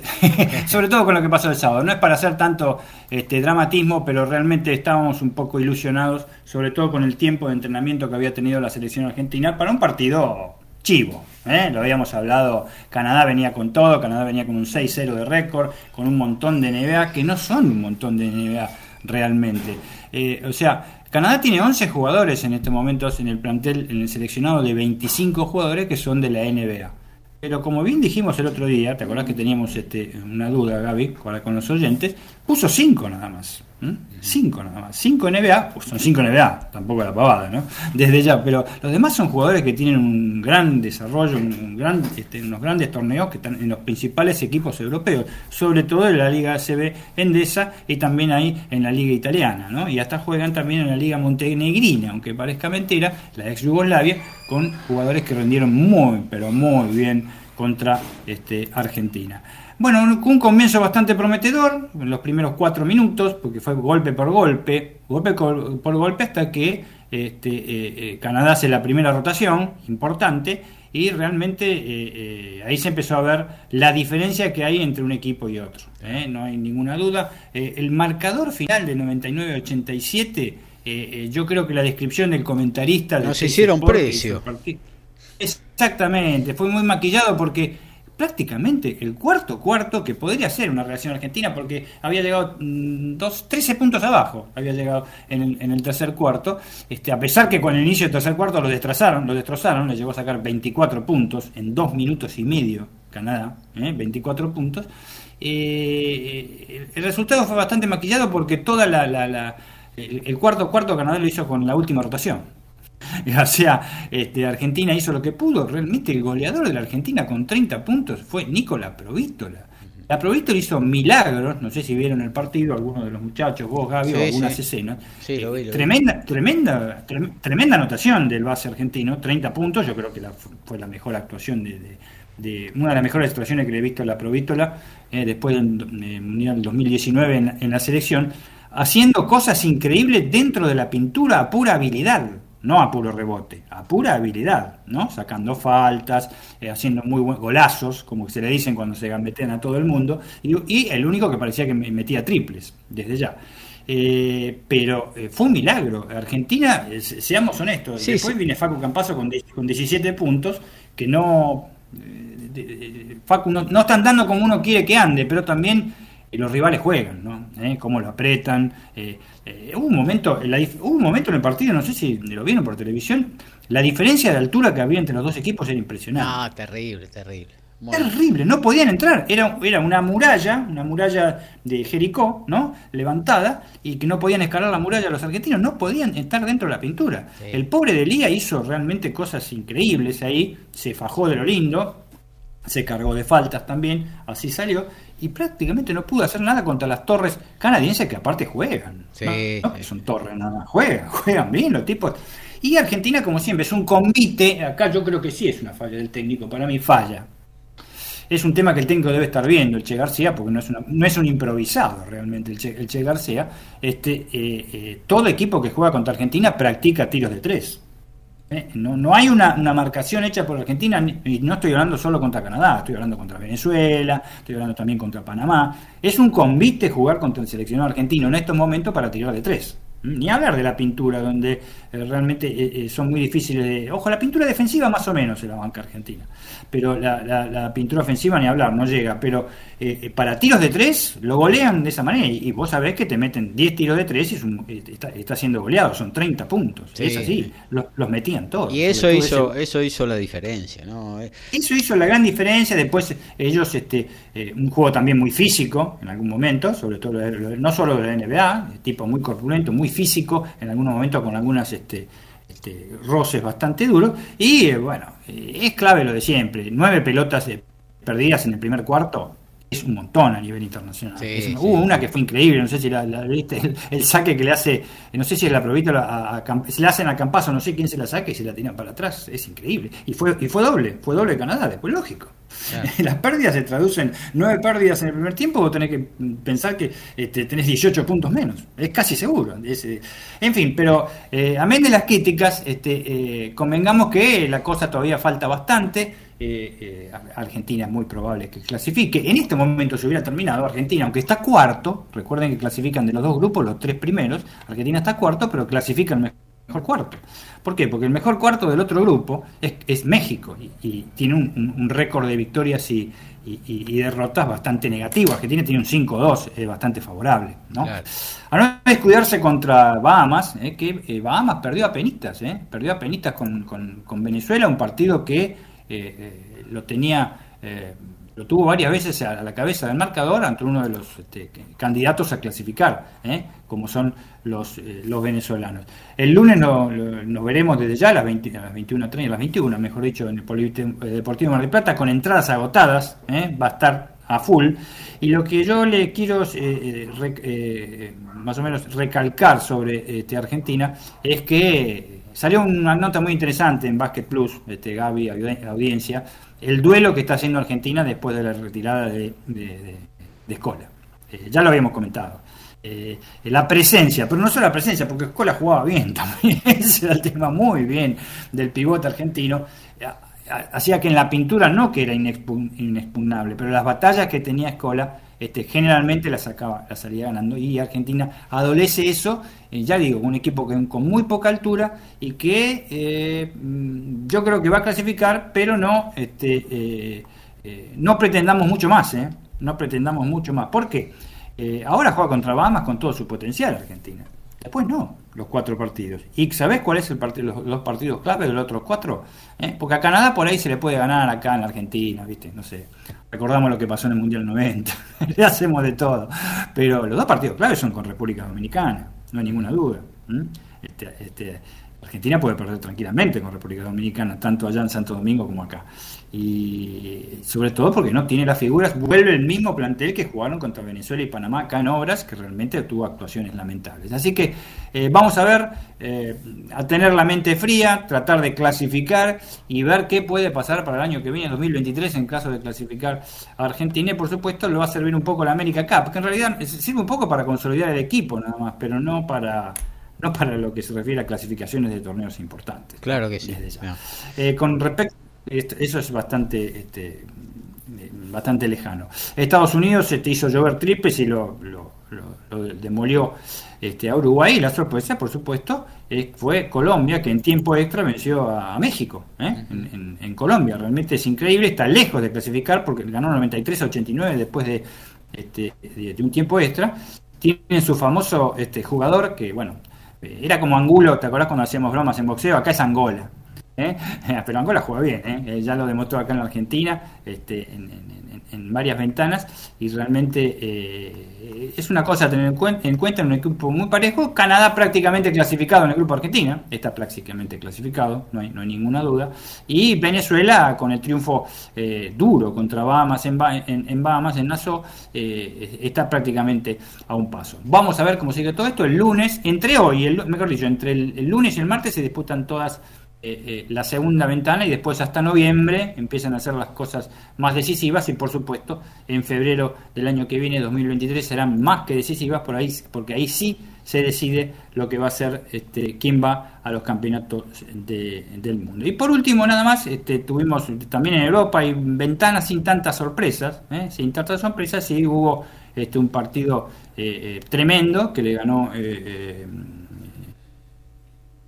Eslovenia, ¿eh? Serbia, mejor dicho, a, Eslovenia, que fue un partido terrible con una actuación de Josic este, tremenda. Pero se van a clasificar hasta ahora los mismos, no hay nadie que esté dando una, una sorpresa grande en la parte europea tampoco para el Mundial. y, lo que sí, hay una lesión importante que es un equipo georgiano, de Schengelia, estaban hablando recién este el árbitro eh, georgiano. Eh, es un jugador que juega en Iberostar Tenerife, es un pivote altísimo y que tuvo una lesión este, muy importante en el triunfo de 77 a 66 ante Países Bajos tenía pretendido, estaba bastante bien en la parte de, su grupo para clasificar, pero va a ser este, muy difícil ahora porque aparentemente no puede jugar por un mes. Lo último, Francia no dejó eh, dudas en su tierra. Francia es candidato a todo, Gaby Oyentes, es candidato a todo. Eh. Goleó a República Checa 95 a 60, con actuaciones increíbles, jugadas eh, terribles. Rudy Gobert la rompió, eh. no solo la rompió, sino que rompió el tablero en una volcada. Este, se ve que todavía se cree que está en la NBA. Y España fue muy fácil este, para derrotar a Estonia 87 a 57 y con William Hernán Gómez como gran figura de un renovado equipo español. Bueno, muy bien, hasta ahí todo lo que tiene que ver con el básquetbol. Actualizamos fútbol y F1. Y en la Bundesliga ya estamos eh, próximo al final. Los resultados hasta este momento. El Mainz se cae 3-0 ante el Leverkusen, el Schalke 0-4, 5-1 ante Unión Berlín, el Dortmund de visitante gana 1-0 a Hertha Berlín, mismo marcador para el Leipzig sobre Wolfsburgo, Hoffenheim sobre Augsburgo. En la Premier League, el Brentford sigue cayendo 1 a 0 ante el Everton, sigue la igualdad en cero entre el Brighton y el Leeds. El Chelsea ahora con un hombre menos está ganando 1 a 0 al Leicester City, Liverpool le gana 6 a 0 al Bournemouth y Manchester City a través de Bernardo Silva descontado ahora cae 2-1 ante el Crystal Palace. En la Fórmula 1 para finalizar la quali decisiva 3. ¿eh? Max Verstappen lo lidera, segundo Carlos Sainz, tercero Checo Pérez, cuarto eh, Ocon, quinto Norris, sexto Russell, séptimo Albon, octavo Hamilton, noveno por ahora Leclerc y décimo Alonso. Recordemos, aunque lo vamos a explicar bien, que Verstappen y Leclerc van para atrás, largan de los últimos lugares. Hasta ahora Sainz sería la pole position. La asistencia mágica, el sorpaso inesperado y el try sobre el cierre. Todo está en Código Deportivo.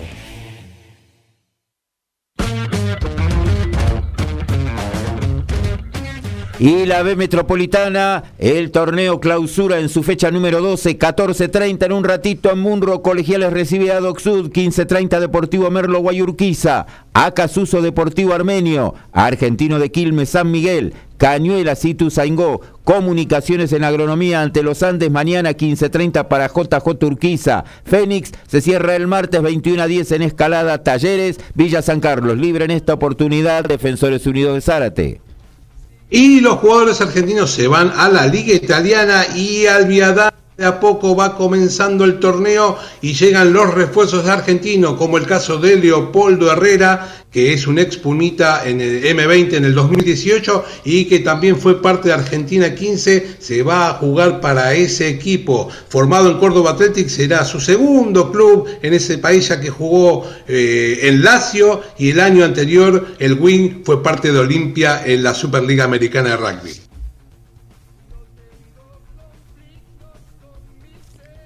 Dani. Bueno, seguimos. Ah. dale, dale. En Belgrado, Serbia, Abraham el turco Bonarrigo le quitó el invicto al ruso Aslanbek y Digor, luego de 21 combates por fallo dividido en, gran combate para el argentino. Las tarjetas 95-94, 95-94 y 91-98. ¿Qué habrá visto ese hombre? Bien, Básquet, perdón por, perdón por la demora, FIBA América y el Pato encerrado. El resultado de alguna manera fue decoroso para el equipo argentino, pero el Pato Garino, una de las esperanzas para este, tapar a Gilgios Alexander, el base canadiense que nos barrió, no pudo jugar. ¿Por qué? Tenía molestias que arrastraban en, su pierna y el viaje de 20 horas que hizo a Argentina, nuevamente para estar nuevamente en Argentina para jugar el lunes en Mar del Plata, puede ser después de la revisación del día de hoy que se confirme si juega o no Garino. Semana extraña en el circuito Challenger, ya que todo el top 200 se encontraba en Nueva York disputando la fase previa del Abierto de Estados Unidos, pero aún así tenemos tres finales confirmadas para el día de mañana. En Banja Luka, Bosnia Herzegovina, Fabian Maros Sand Hungría se estará midiendo al local Damir Sumhur por la final. En Tailandia, eh, el vietnamita Linam se estará midiendo al monegasco Valentín Ballerot. En Praga, el ucraniano Krutic se estará midiendo al alemán Lucas Gerch. Y hoy, desde las 13, se estarán disputando las semifinales del Challenger de Granby en Canadá, con el canadiense Gabriel Daleo ante el japonés Morilla y el chino Yun Chen Yang ante el estadounidense Aidan Mayo. Y en el TCR europeo, donde compite Girolami, es actual puntero del campeonato, se corre en Nürburgring hoy y mañana, pero el clima en el trazado de Nürburgring a menudo complica las situaciones y vaya que se la complicó más que en las Ardenas y Bélgica porque no se pudo desarrollar la clasificación para las clasificaciones para las largadas de hoy en la primera carrera y la de mañana domingo. En minutos tenemos información de cómo será el esquema. Bueno, nos metemos con el tenis, Lautaro Miranda.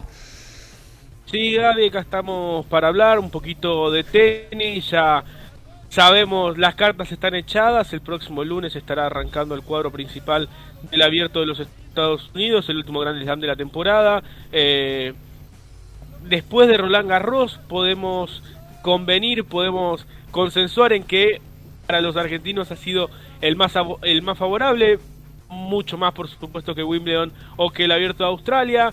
No sé si por la cercanía cultural, si porque hay muchos argentinos viviendo en Nueva York, eh, o por qué, pero históricamente, luego de Roland Garros, el US Open ha sido un torneo que se le ha dado bien a muchos argentinos, torneo que ha ganado Juan Martín del Potro, torneo que ha ganado Guillermo Vilas, Gabriela Sabatini, eh, Gustavo Fernández, entre otros argentinos, bueno, Paola Suárez en múltiples ocasiones en la rama de dobles, eh, y es un torneo que, bueno, tiene tiene cercanía. Con los argentinos, habrá nueve concretamente disputando el cuadro principal, dos de ellos que se sumaron el día de ayer, estamos hablando de Federico Del Bonis y Facundo Bagnis, vamos a comenzar hablando del campeón de Copa Davis, Del Bonis, que este año solamente en el abierto de Buenos Aires, en el ATP de Buenos Aires, había logrado ganar tres partidos consecutivos. En aquel gran torneo, recordemos, eh, tuvo el honor de jugar ante Juan Martín del Potro en la primera ronda, luego continuó su, su camino venciendo a Pablo Andújar y a Fabio Fognini para meterse en semifinales que perdería ante Casper Ruud, pero desde entonces no ha vuelto a, a ganar tres partidos de manera consecutiva, así que lo tenemos así es en la quali del US Open, producto que ha bajado muchísimo en el ranking, de hecho fue el cabeza de serie número 30 es decir, eh, estuvo cerquita de no ser cabeza de serie, hay 32, pero bueno, logró ganar sus tres partidos, el día de ayer superando a Jesper de Jong, un partido que arrancó perdiendo el primer set, ganó cómodo 6-1 el segundo, pero cuando estaba 3-5 y saque su rival, se largó la lluvia, por supuesto la incertidumbre, ¿no? Porque Del Boni estaba ganando 5-3, estaba ahí cerquita de cerrarlo, la la desesperación de estar cerca de lograr el pase al cuadro principal,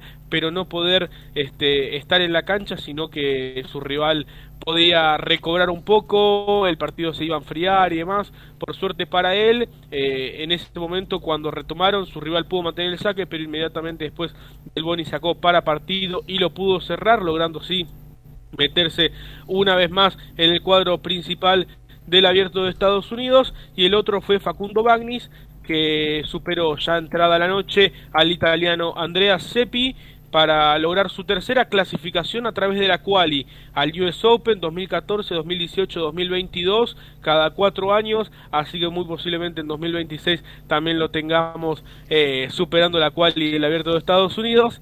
Eh, viejito. ha logrado, sí, bien prolijo, parece una computadora.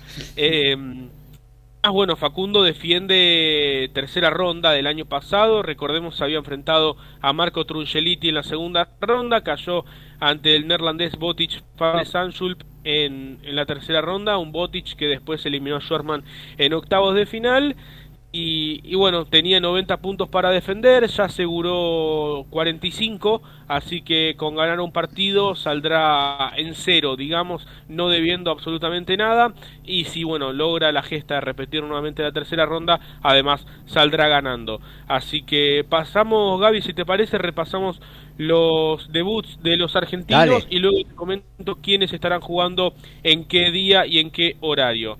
El día lunes estará jugando Francisco Cerúndolo, estará jugando ante Andy Marri, así ha querido el sorteo que sea. Estarán jugando en el estadio Louis Armstrong, abriendo la jornada 12 del mediodía del lunes.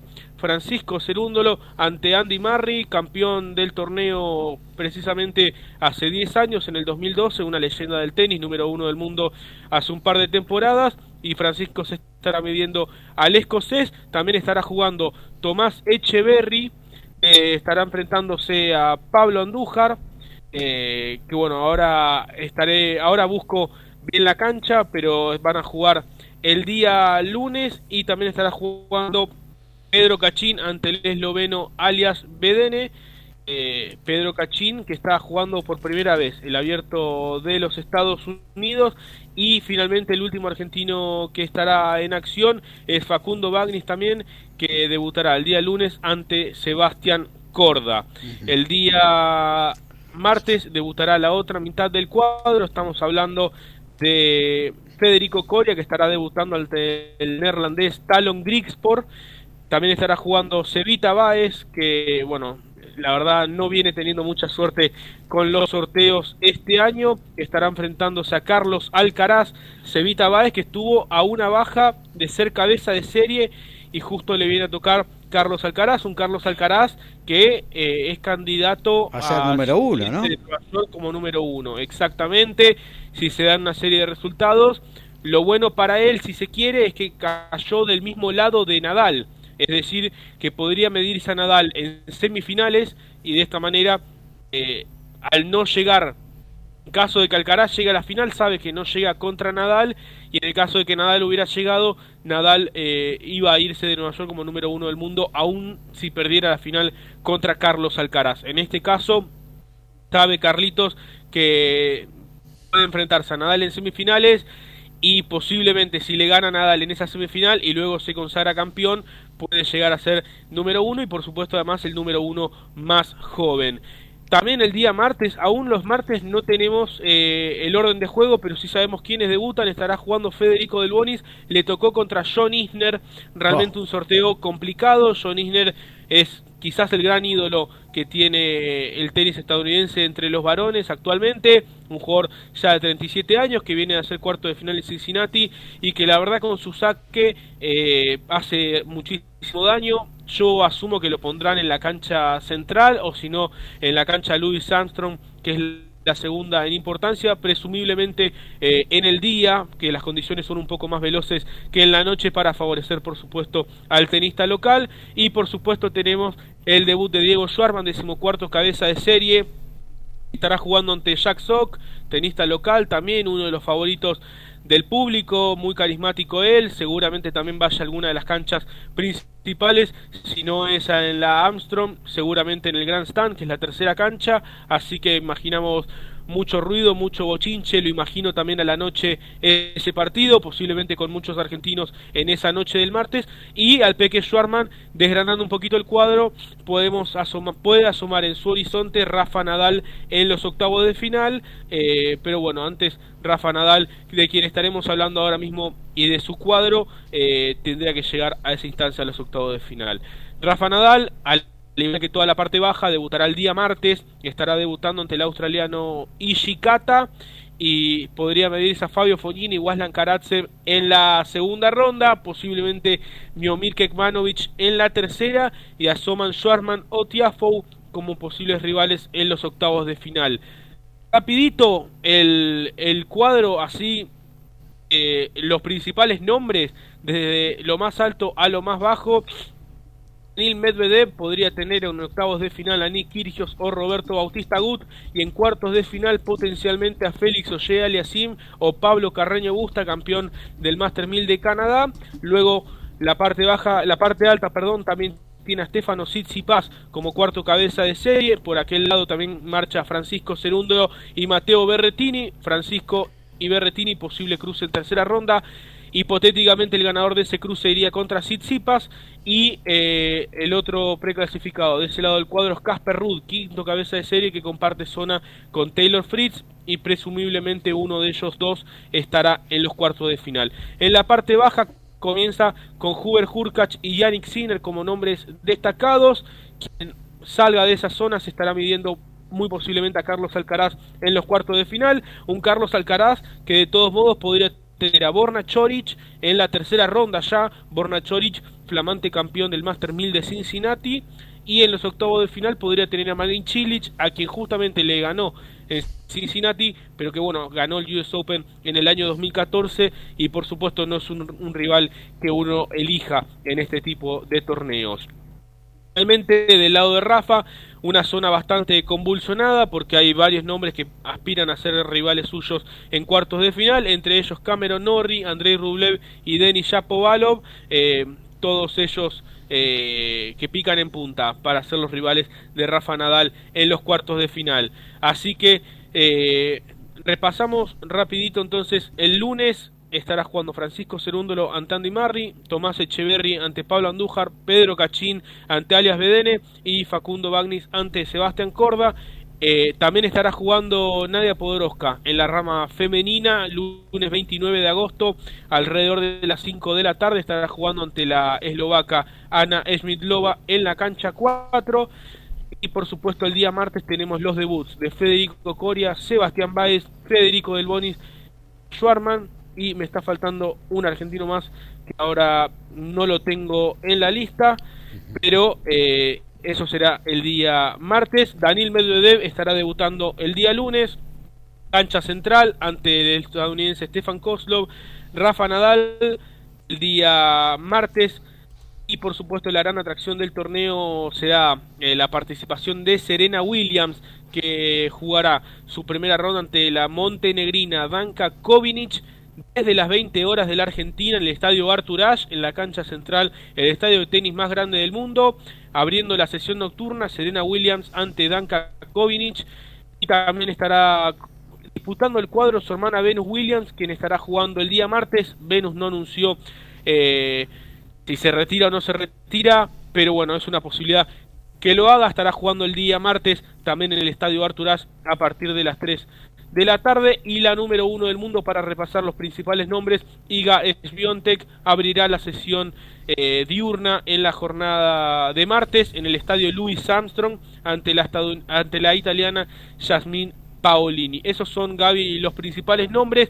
Si buscan algún nombre en particular, se puede buscar en la página oficial del US Open, aparece eh, todo el cronograma con todas las canchas y todos los horarios, pero bueno, de todos modos estaremos informando acá en MG Radio los principales resultados de los tenistas argentinos. Muchas gracias eh, Lautaro Miranda, dificilísimo eh, la primera ronda para todos los... La primera ronda siempre es un chino, porque tenés que ver... la cancha, el horario siempre es complicado, eh, pero bueno, también son los días más lindos porque son los días que tienen mayor participación de tenistas argentinos, eh, también se dan situaciones especiales, situaciones que, bueno, un poco cuentan la historia de los slams, luego sí, por supuesto, la segunda semana tiene a los principales nombres eh, y la definición del torneo, pero también hay muy lindas historias para seguir en la primera semana. Así que desde el lunes a las 12 del mediodía de la Argentina, 11 de la mañana en Nueva York, todo el día por ESPN se podrá seguir el abierto de Estados Unidos y si no por Star Plus se puede ver cualquier cancha, así también como las conferencias de prensa. Muchas gracias Lautaro Miranda. Actualizamos fútbol. También vamos a pasar por eh, Eslovenia porque se arrancó el Mundial de Volei. Argentina está jugando frente a Irán y obviamente que hubo Fórmula 1. Terminó la clasificación. Todo eso nos cuentan nuestros compañeros. Pasada la media hora del segundo tiempo en la Premier, el Brentford sigue perdiendo 1 a 0 ante el Everton, el Brighton ahora le gana 1 a 0 al Leeds United, Chelsea le está ganando 2-1 al Leicester City, el Liverpool 7 a 0 al Bournemouth. Manchester City lo dio vuelta con dos goles de Erling Haaland, le está ganando 3-2 al Crystal Palace, en la Liga Española 6 del primer tiempo, Elche y la Real Sociedad igualan 0 a 0, finales en la Bundesliga, el Main 05 cayó 3 a 0 ante el Leverkusen, el Schalke 0-4 perdió ante el hoy puntero Unión Berlín 6 a 1. Hertha Berlín de local perdió 1 a 0 ante el Dortmund. 2 a 0 le ganó el Leipzig al Wolfsburgo y 1 a 0 el Hoffenheim al Augsburgo. 13-30 Bayern Múnich y Borussia Mönchengladbach. Y en la Fórmula 1 en Spa, en la Fórmula 1 en Spa terminó eh, la clasificación con la quali 3. El primero eh, salió Mark Verstappen, segundo Carlos Sainz, tercero Checo Pérez, cuarto Charles Leclerc, quinto Ocon, sexto Albon, séptimo Norris, octavo Russell, noveno Hamilton, décimo Alonso. Cuando hacemos automovilismo le, le damos la grilla definitiva porque hay cambios como un dominó. Y en un partido muy parejo comenzó el Mundial de Vóley para el equipo nacional. Están empatados en 7 puntos con Irán. El gol más gritado, ese passing quirúrgico, el knockout fulminante, pasa por Código Deportivo.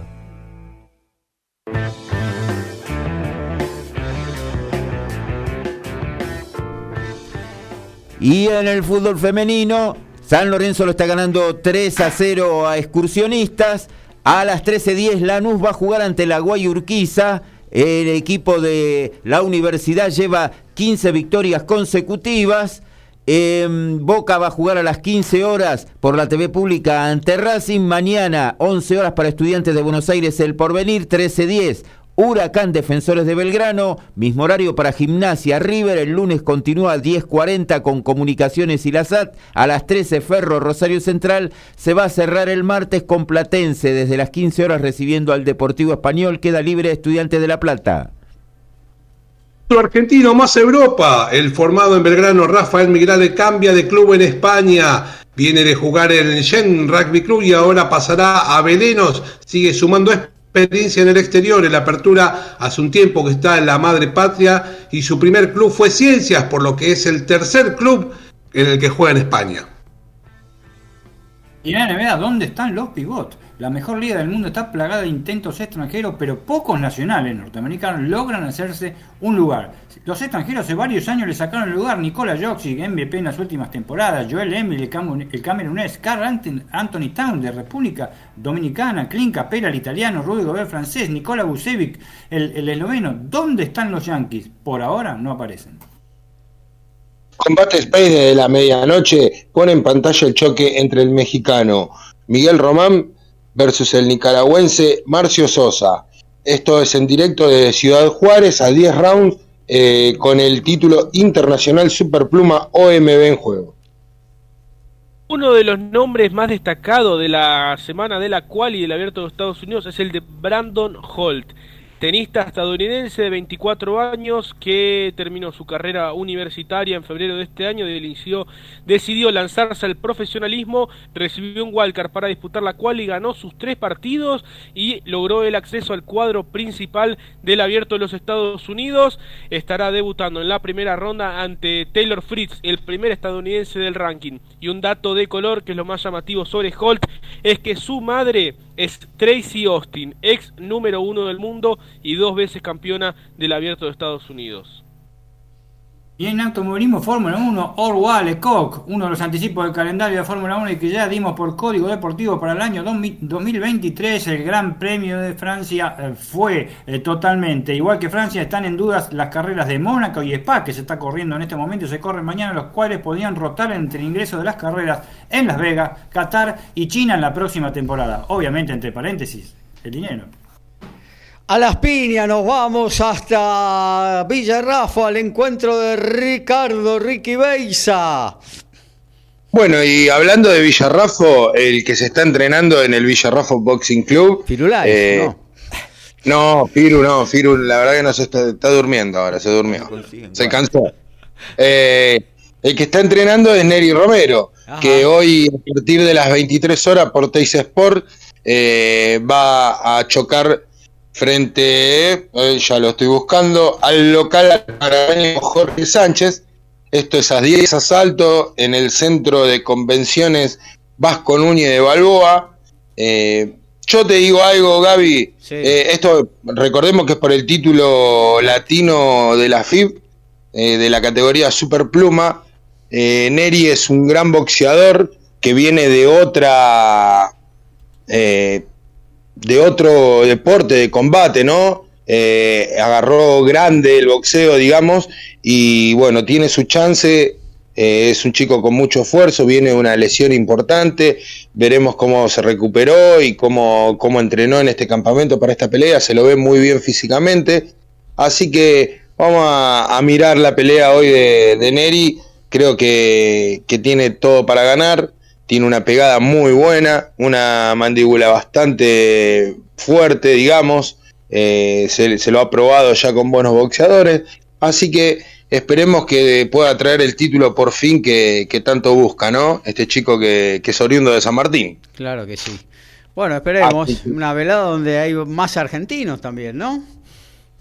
Eh, sí, hay argentinos, pero no salen eh, por, por ah, pantalla. Por TV no, claro.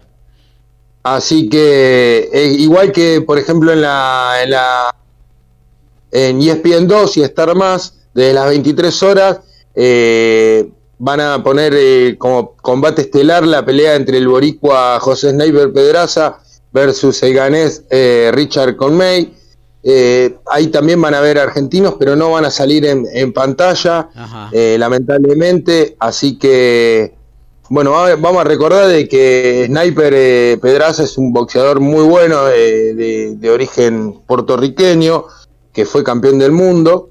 Eh, y el ganés Richard Conway también fue campeón del mundo, pero viene de comerse una paliza muy importante este, frente a Basil Lomachenko, donde quiso parar la pelea, Lomachenko diciendo basta, basta, pero bueno, no no la pararon, así que siguió hasta el final, aguantó, eh, Loma no lo quiso liquidar, así que vamos a ver, yo creo que, que Pedraza lo va a liquidar, eh, pero vengo pegándole a, a los resultados que vengo dando, o hay uno que siempre me viene fallando en la, en la agenda, ¿eh? así que voy a tratar de no dar más eh, resultados.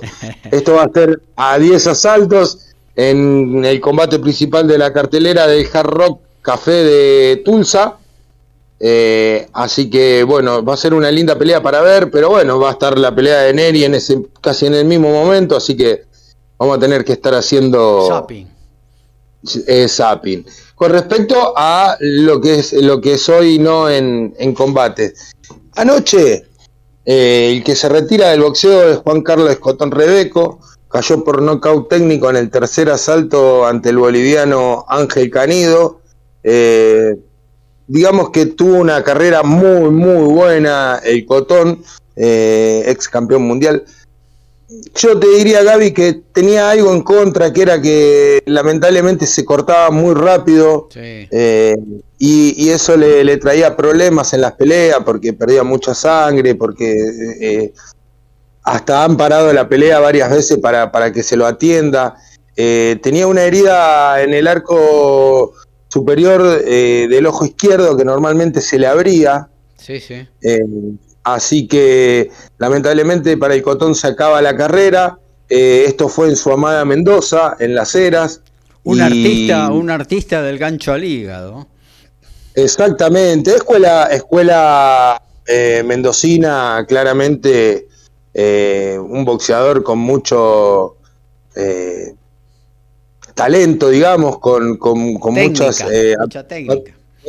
Mucha técnica, muchas aptitudes para, digamos, como para boxear a cualquier boxeador que se le pare enfrente, ¿no? No, no era un boxeador de ir al, al cruce, sino mucho más inteligente. Así que bueno, desde acá el saludo al Cotón Rebeco que, que bueno, en esto que, inicia le, salga bien. Por lo que tengo entendido, quiere abrir una escuela de boxeo. Eh, así que bueno, recordemos que también eh, hay muy buenos entrenadores, hoy como Pablo Chacón, que, está trabajando en Mendoza y está trabajando muy bien. Eh, hay una camada muy linda de boxeadores mendocinos que, que vienen en alza. en el ámbito local, así que bueno, esperemos que pueda traer eh, más campeones del mundo. Y para ir cerrando, Gaby, te digo que tengo dos noticias. Sí. Eh, yo vi que vos subiste una en esta semana que son 600 mil razones, ¿no? Dijiste, pusiste para que 600 vuelva millones, a 600 millones de razones. 600 millones de razones para que vuelva a pelear Tyson Fury. Eh, bueno, supuestamente, y como informan muchos medios, hay una potencial pelea, todavía no hay nada, nada, nada arreglado eh, entre Tyson Fury y Alexander Usyk. Esto sería para unificar los, los títulos eh, pesados. Se habla del 17 de, diciembre, también se han hablado de bolsas, como por ejemplo lo que se habló de, son 590 millones de dólares eh, que pide eh, que pide perdón eh, Fury algo así como 500 mil libras 500 millones de libras esterlinas algo así. La verdad no tengo el cálculo exacto pero creo que es una locura no, creo que, llegue a ese a ese monto pero sí va a ser una bolsa perdón una bolsa millonaria si se llega a dar esta pelea. Y hablando de Usyk, me voy a meter en algo que a muchos no le gusta, a mí me encanta esto del libra por libra, y se ha dado el, libra por libra de hasta hoy, ¿no? Digamos, hasta ayer, porque hoy puede llegar a cambiar, en realidad hoy no va a cambiar, pero bueno. Eh, y te voy a dar el libra por libra de los boxeadores del mundo. Eh, eh, como dije, hablando de Usyk, Usyk es el número uno, Alexander Usyk, eh, luego de, ganar la revancha contra, contra Joshua, eh, ganándola muy bien a la pelea, la verdad que mm, no lo hablé yo, esto lo habrás hablado vos el miércoles, Gaby. Eh, la verdad que Joshua, volvemos a decirlo, no le encuentra la vuelta a algunos boxeadores. si, si alguien es un poquito más inteligente que, que Joshua, le gana la pelea. Así que eh, hizo todo bien, eh, salvo dos, tres rounds que, digamos, no la pasó muy bien, pero tampoco estuvo en peligro nunca la, pelea. Eh, el número dos, ¿quién es de ranking? ¿Cómo? El número dos, para seguir con el ranking. Errol Spence Jr. Ajá. Un boxeador que a mí me encanta, que, que tiene ritmo de pelea, eh, no como el número 4 que ahora te voy a decir, que posiblemente vaya a haber un choque entre ellos. El número 3 es Naoshi Inoue, que como conté eh, eh, previamente, va el 13 de diciembre va a unificar frente a Paul Butler. Eh, no creo que tenga inconvenientes en ganar el título que le falta, que es el OMB. El 4, Terence Crawford, inactivo, boxeador que es muy bueno, pero es frío, no, no, no es un boxeador taquillero, digamos. Eh, número 5, Dimitri Vivol, eh, unificó todos los, eh, está por unificar los títulos, perdón, así que vamos a ver si, si puede llegar a subir en, en, el, en, el, ranking. Recordemos que tiene que enfrentar al, al zurdo al zurdo Ramírez. El número 6 es Román González del Chocolatito, que la verdad que no lo veo ahí, yo hubiese puesto otros boxeadores, pero bueno, los periodistas saben mucho más que yo, ¿no? Es los, los que hacen el, ranking libra por libra. Número 7, Canelo Álvarez. Eh, recordemos que él tiene los, eh, la unificación de los 168 libras, de todos los cinturones, así que no, no, no, no influyó mucho la, la pelea de b como para estar en este ranking. Número 8 que viene subiendo es Kazuto Yoka, el japonés eh, tiene hambre de, gloria y es un muy buen boxeador. Número 9, uno de los gemelos, Germán Charlo. Eh, y número 10, sorprendente, entra en el ranking libra por libra y la verdad que es un boxeador que a mí me gusta, que es Gervonta Davis, el tanque. Eh, viene, viene ganando, viene volteando muñecos y la verdad que yo creo que dentro de uno o dos años tendremos un campeón indiscutido de la categoría que va a ser Gervonta. Este es el ranking libra por libra. Eh, para el fin de semana que viene voy a dar mi ranking libra por libra de los argentinos. Hoy eh, hay muy buenos prospectos y yo creo, yo creo Gaby que Jere Ponce tiene una muy linda chance ante Matías Uriel, como veníamos hablando, para, para coronarse campeón y tener otro otro campeón más en la Argentina. Así que hablando de campeones, Fernando Pumita Martínez, hoy por hoy el único campeón, va a defender el título Super Moscas que estuvo frente al filipino Erwin en Cajas, dándole la revancha al ex campeón el 8 de octubre en Carson, California. Esto lo dijimos, bueno, el miércoles, pero hoy lo volvemos a ratificar. Estará en disputa el Super Mosca de la Federación Internacional de Boxeo. Eh, esperemos que el Pumita salga airoso de esta primera defensa. No pudo hacer alguna livianita como para agenciarse algunos dólares, ir sumando su cuenta bancaria. Tiene que ir directamente en la revancha contra el ex campeón, pero bueno, así estaba firmado y activó la cláusula en cajas ah. y bueno eh, vuelven a chocar entonces el 8 de octubre en Carson, California. Bueno, eh, amigo, hasta aquí lo de boxeo. ¿eh? Vamos, bueno, excelente. vamos a actualizar algo de fútbol y después ya nos metemos en lo que tiene que ver con el automovilismo. Y el Manchester City ya sobre el final le está ganando ahora 4 a 2 al Crystal Palace. Hubo un tercer gol de Haaland. El Liverpool ya finalizó, le ganó 9 a 0 al Bournemouth. El Chelsea le está ganando 2-1 al Leicester City. El Brighton está 1 a 0 ganando al Leeds United. Hay empate en este momento Brentford y Everton 1 a 1. En la Liga Española hay gol de Real Sociedad. De visitante en 22 le gana 1 a 0 al Elche. En Alemania ya son todos finales. Recordemos el Leverkusen 3-0 sobre el Mainz, 6 a 1 el Unión Berlín sobre el Schalke 04, 1 a 0 el Dortmund sobre Hertha Berlín, 2-0 el Leipzig sobre Wolfsburgo y 1-0 Hoffenheim sobre Augsburgo. Definición del primer set, Argentina le gana 23 a 21 a Irán. Chero y Dream Team hacen Código Deportivo.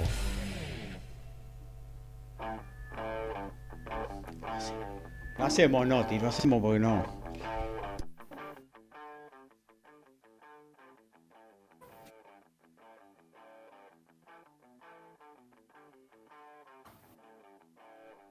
Nos vamos a meter directamente en lo que tiene que ver con el automovilismo. Nos vamos al encuentro de Dani Medina. Y aquí estamos, vamos a alargar rapidito como corren los autos. bueno, la Fórmula 1, como ya dijimos, en Spa-Francorchamps terminó la clasificación. Mañana es la, carrera, este se larga a partir de las 10 de la mañana, hora, hora argentina. Max Verstappen, la clasificación terminó ganando Max Verstappen, fue el más veloz y es el dueño de la clasificación, este, eh, sin ninguna duda. Eh, segundo eh, salió Carlos Sainz, tercero Checo Pérez y cuarto Charles Leclerc. Pero bueno, el tema es que están sancionados por cambio de motor, hay un montón de sanciones. Sí, Las sanciones la tienen Max Verstappen, la tiene Charles Leclerc, la tienen Lando Norris eh, Valtteri Bottas, eh, Esteban Ocon, ¿eh? Esteban Ocon es, también es otro de los que anduvo muy bien, ¿eh? anduvo muy bien hoy. Pero bueno, vamos a dar la clasificación, cómo quedó final. El dueño de la clasificación y para las informaciones, para la eternidad va a ser que la ganó Max Verstappen, pero la largada del día de mañana, que es importante, una primera fila que saca chispa. Carlos Sainz en primer lugar y Checo Pérez en el, en el, en el segundo lugar. Tercero Fernando Alonso, ¿eh? salió, queda con este, el Alpine, cuarto Charles Ham, eh, eh, Louis Hamilton, que al final, al final logró este tiempo, que en realidad era séptimo tiempo. quinto Russell, también con el, con el Mercedes. Sexto Albon, con el Williams, un carrerón realmente. Este, anduvo bastante bien, acá había logrado el noveno puesto, pero avanzó por el tema de las Sanciones séptimo Richardo en sus últimas carreras con McLaren, octavo Pierre Gasly, noveno el chino Zhou, eh, que sacó las papas por Alfa Romeo, lo vamos a hablar brevemente de Alfa Romeo, y décimo Lance Stroll. Verstappen entonces larga décimo sexto, Leclerc décimo séptimo, Ocon décimo octavo, Norris décimo noveno y último Valtteri Bottas. Todo para mañana, una carrera que se tiene que, eh, hay un pronóstico de lluvia aparentemente, vamos a ver, este, ojalá que no sea como lo, del año pasado, que no se pueda este, este, correr, pero vamos a ver a ver si es un poco más emocionante y vamos a ver qué hacen los que largan atrás. ¿Eh? porque es un circuito veloz, pero complicado realmente. Carlos Sainz está muy sólido, ¿eh? así que es un gran, pero gran este, candidato para la victoria. Turismo carretera, tenemos la última fecha en, en Paraná, mañana, este, Gaby y, audiencia. Vamos a ver si la hinchada de Ford este, puede resurgir un poco, pero por ahora no hay buenas este, eh, informaciones porque el, único entrenamiento, el, puntero y, y, tetracampeón Agustín Canapino, hasta ahora les pasó el trapo a todos con un minuto 25 segundos, 971 milésimas. Este, seguido por Valentín este, Aguirre, Juan Cruz Minuto con el Torino, Aguirre con, este, con, un 2, luego Nicolás Trocet, el mejor Ford eh, en, el cuarto eh, lugar. el quinto lugar fue para Facunda Russo y sexto Santiago Mandoni, escolta de Canapino y que tiene un auto muy, pero muy potente y que puede llegar a ser, eh, hacerle mella en el día de mañana. La novedad, el gran bombazo, tenemos poco tiempo, pero lo decimos, el eh, único entrenamiento, ayer hubo entrenamiento, pero el único que en el día de hoy, este, en la carrera de Termas Río Hondo, el TCR, TCR Sudamérica, adivinen para quién fue, para el chico Barrio. ¿Y con qué coche corre Barrio? Con el Toyota.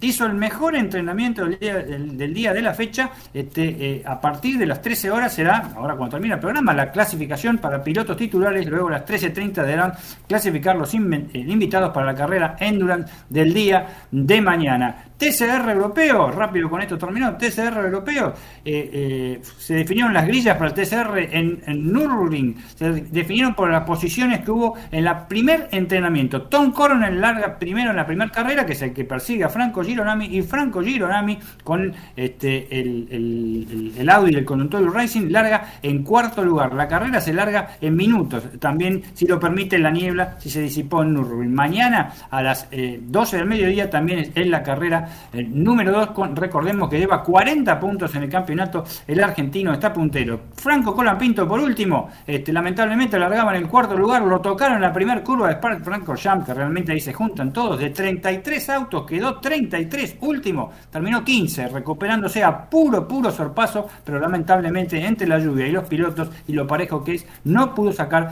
Franco este, puntos. Mañana la carrera, que es a las 5.35 de la, de la mañana, larga en el 90 lugar, puesto que logró en la clasificación.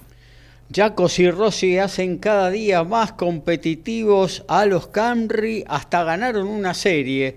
¿Cuál será el futuro del TC? ¿Llegan los Mustang, el Corvette? Nos dice Daniel de Villa Taisei, nuestro querido oyente. Y bueno, sí, parece ser que van a venir, eh, tarde, tarde o temprano, van a aterrizar eh, y en esta, la que quiere ser eh, remozada, turismo carretera, ¿no? A partir de, esta buena proyección que está teniendo el Toyota Camry, que se está acercando aceleradamente a los primeros puestos, Dani, ¿no? Exactamente, no solo va a ser el turismo carretera, este, sino ya sabemos el TC2000 también, y las dos principales categorías, porque son las principales, aunque yo sigo siendo, poniendo mi ficha siempre al TN, que es la categoría espectáculo, y que se van a modelizar en un periodo de transición que va a ser este, entre uno y dos años, ¿eh? no, no, no, no queda otro, y dependiendo de ciertos factores, ¿no? sobre todo los factores que hay en Argentina económicos sociales. ¿no? claro que sí. Bueno, a nuestros oyentes le decimos que tomen el lápiz, lapicera, el papel, porque se viene la agenda de Código Deportivo, todo lo que podés ver en este fin de semana que ya arrancó con todo. Ah, quédate, quédate, es un ratito más y tenés todo lo que podés ver en la 152 de Código Deportivo. Todos los deportes en un solo programa. Código Deportivo. Un, dos, un, dos, tres. Y por ESPN, en 15 segundos ya del primer tiempo, San Lorenzo y Rosario Central están jugando. La misma señal a las 15.30 con Newell's Old Boys, Godoy Cruz. En ese horario TNT con Banfield Defensa y Justicia. A las 18 ESPN con Talleres de Córdoba y Racing. En el mismo horario TNT con Argentinos Juniors y Platense. 20.30 TNT con Tigre y River. En la B Nacional 14.10 TIC con Ferrocarril Oeste y Flandria. 18.10 la misma señal. Agrope Agropecuario y Belgrano de Córdoba. En la liga eh, italiana tenemos a las 13.30 Espien con Juventus Roma, 15.45 Espien con Milan y Bolonia. Liga española 14.30 Directivil Rayo Vallecano Mallorca, Espien a las 17 Almería, Sevilla en la B Metropolitana Directivil 14.30 Colegiales y Docsud. Todo en Urba Top 13 comienza 15 y 30 y lo podés ver por estar más. Pero hay uno que va por el cable básico y es Cuba Pucarán que lo podés ver por ESPN Extra. Y comienza la gran ilusión del equipo de Seven de Argentina. Y a las todos los partidos los podés ver por estar más. A las 15 y 32 España-Argentina, 19-15 Australia-Argentina y 22-35 Argentina con Japón. En, Perdón, en automovilismo este sábado 27 de agosto tenemos TC en Paraná, clasificación 15 horas por Deporte B, turismo, eh, mejor dicho, eh, TCR, Sudamérica en Río Hondo, clasificación 16 horas por TIC Sports. Domingo 28 de agosto, Fórmula 3 FIA Spa, séptima fecha con Franco Cola Pinto, 5 de la mañana y ESPN 3, Fórmula 1 Spa, carrera, 10 horas Fox Sport, TCR Sudamérica, sexta fecha, 10 horas TIC Sport, TC Paraná, carrera, 11 horas TV Pública. Hoy de las 23 horas, el porteño Neri Romero eh, va a enfrentar al panameño Ay, se me traspapeló, disculpen. Jorge Sánchez. Al, panameño Jorge Sánchez, a 10 rounds por el título Super Pluma Latino de la FIB.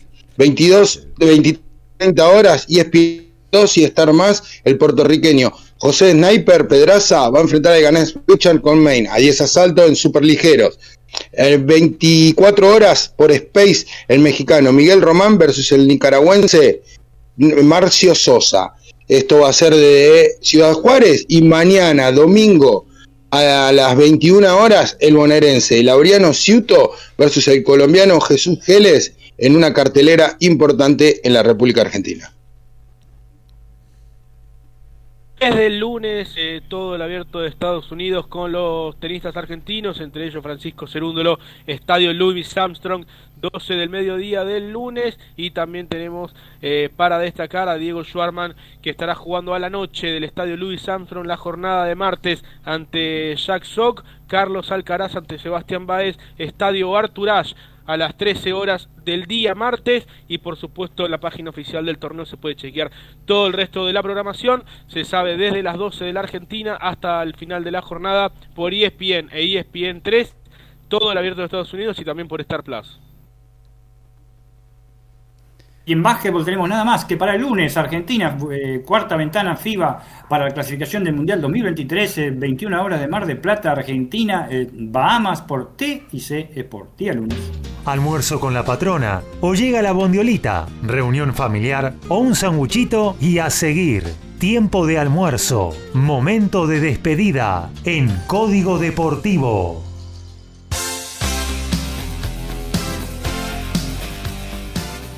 Llegó la hora de la despedida. Mañana a las 12, más divertido en Radio Lindo Magazine para compartir en familia. 16:30, línea de 5, todo el fútbol nacional e internacional.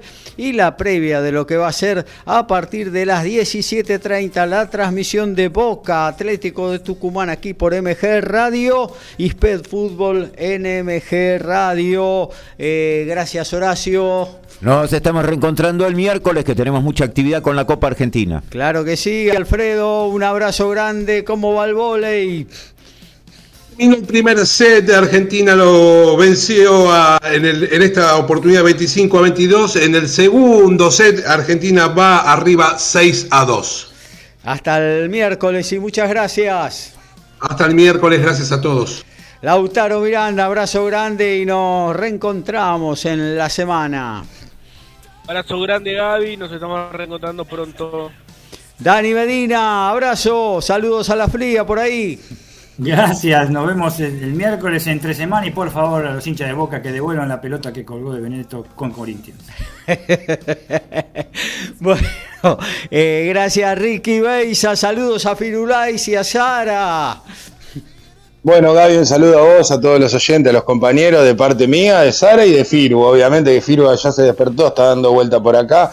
Así que bueno, es un placer, como siempre, estar con ustedes.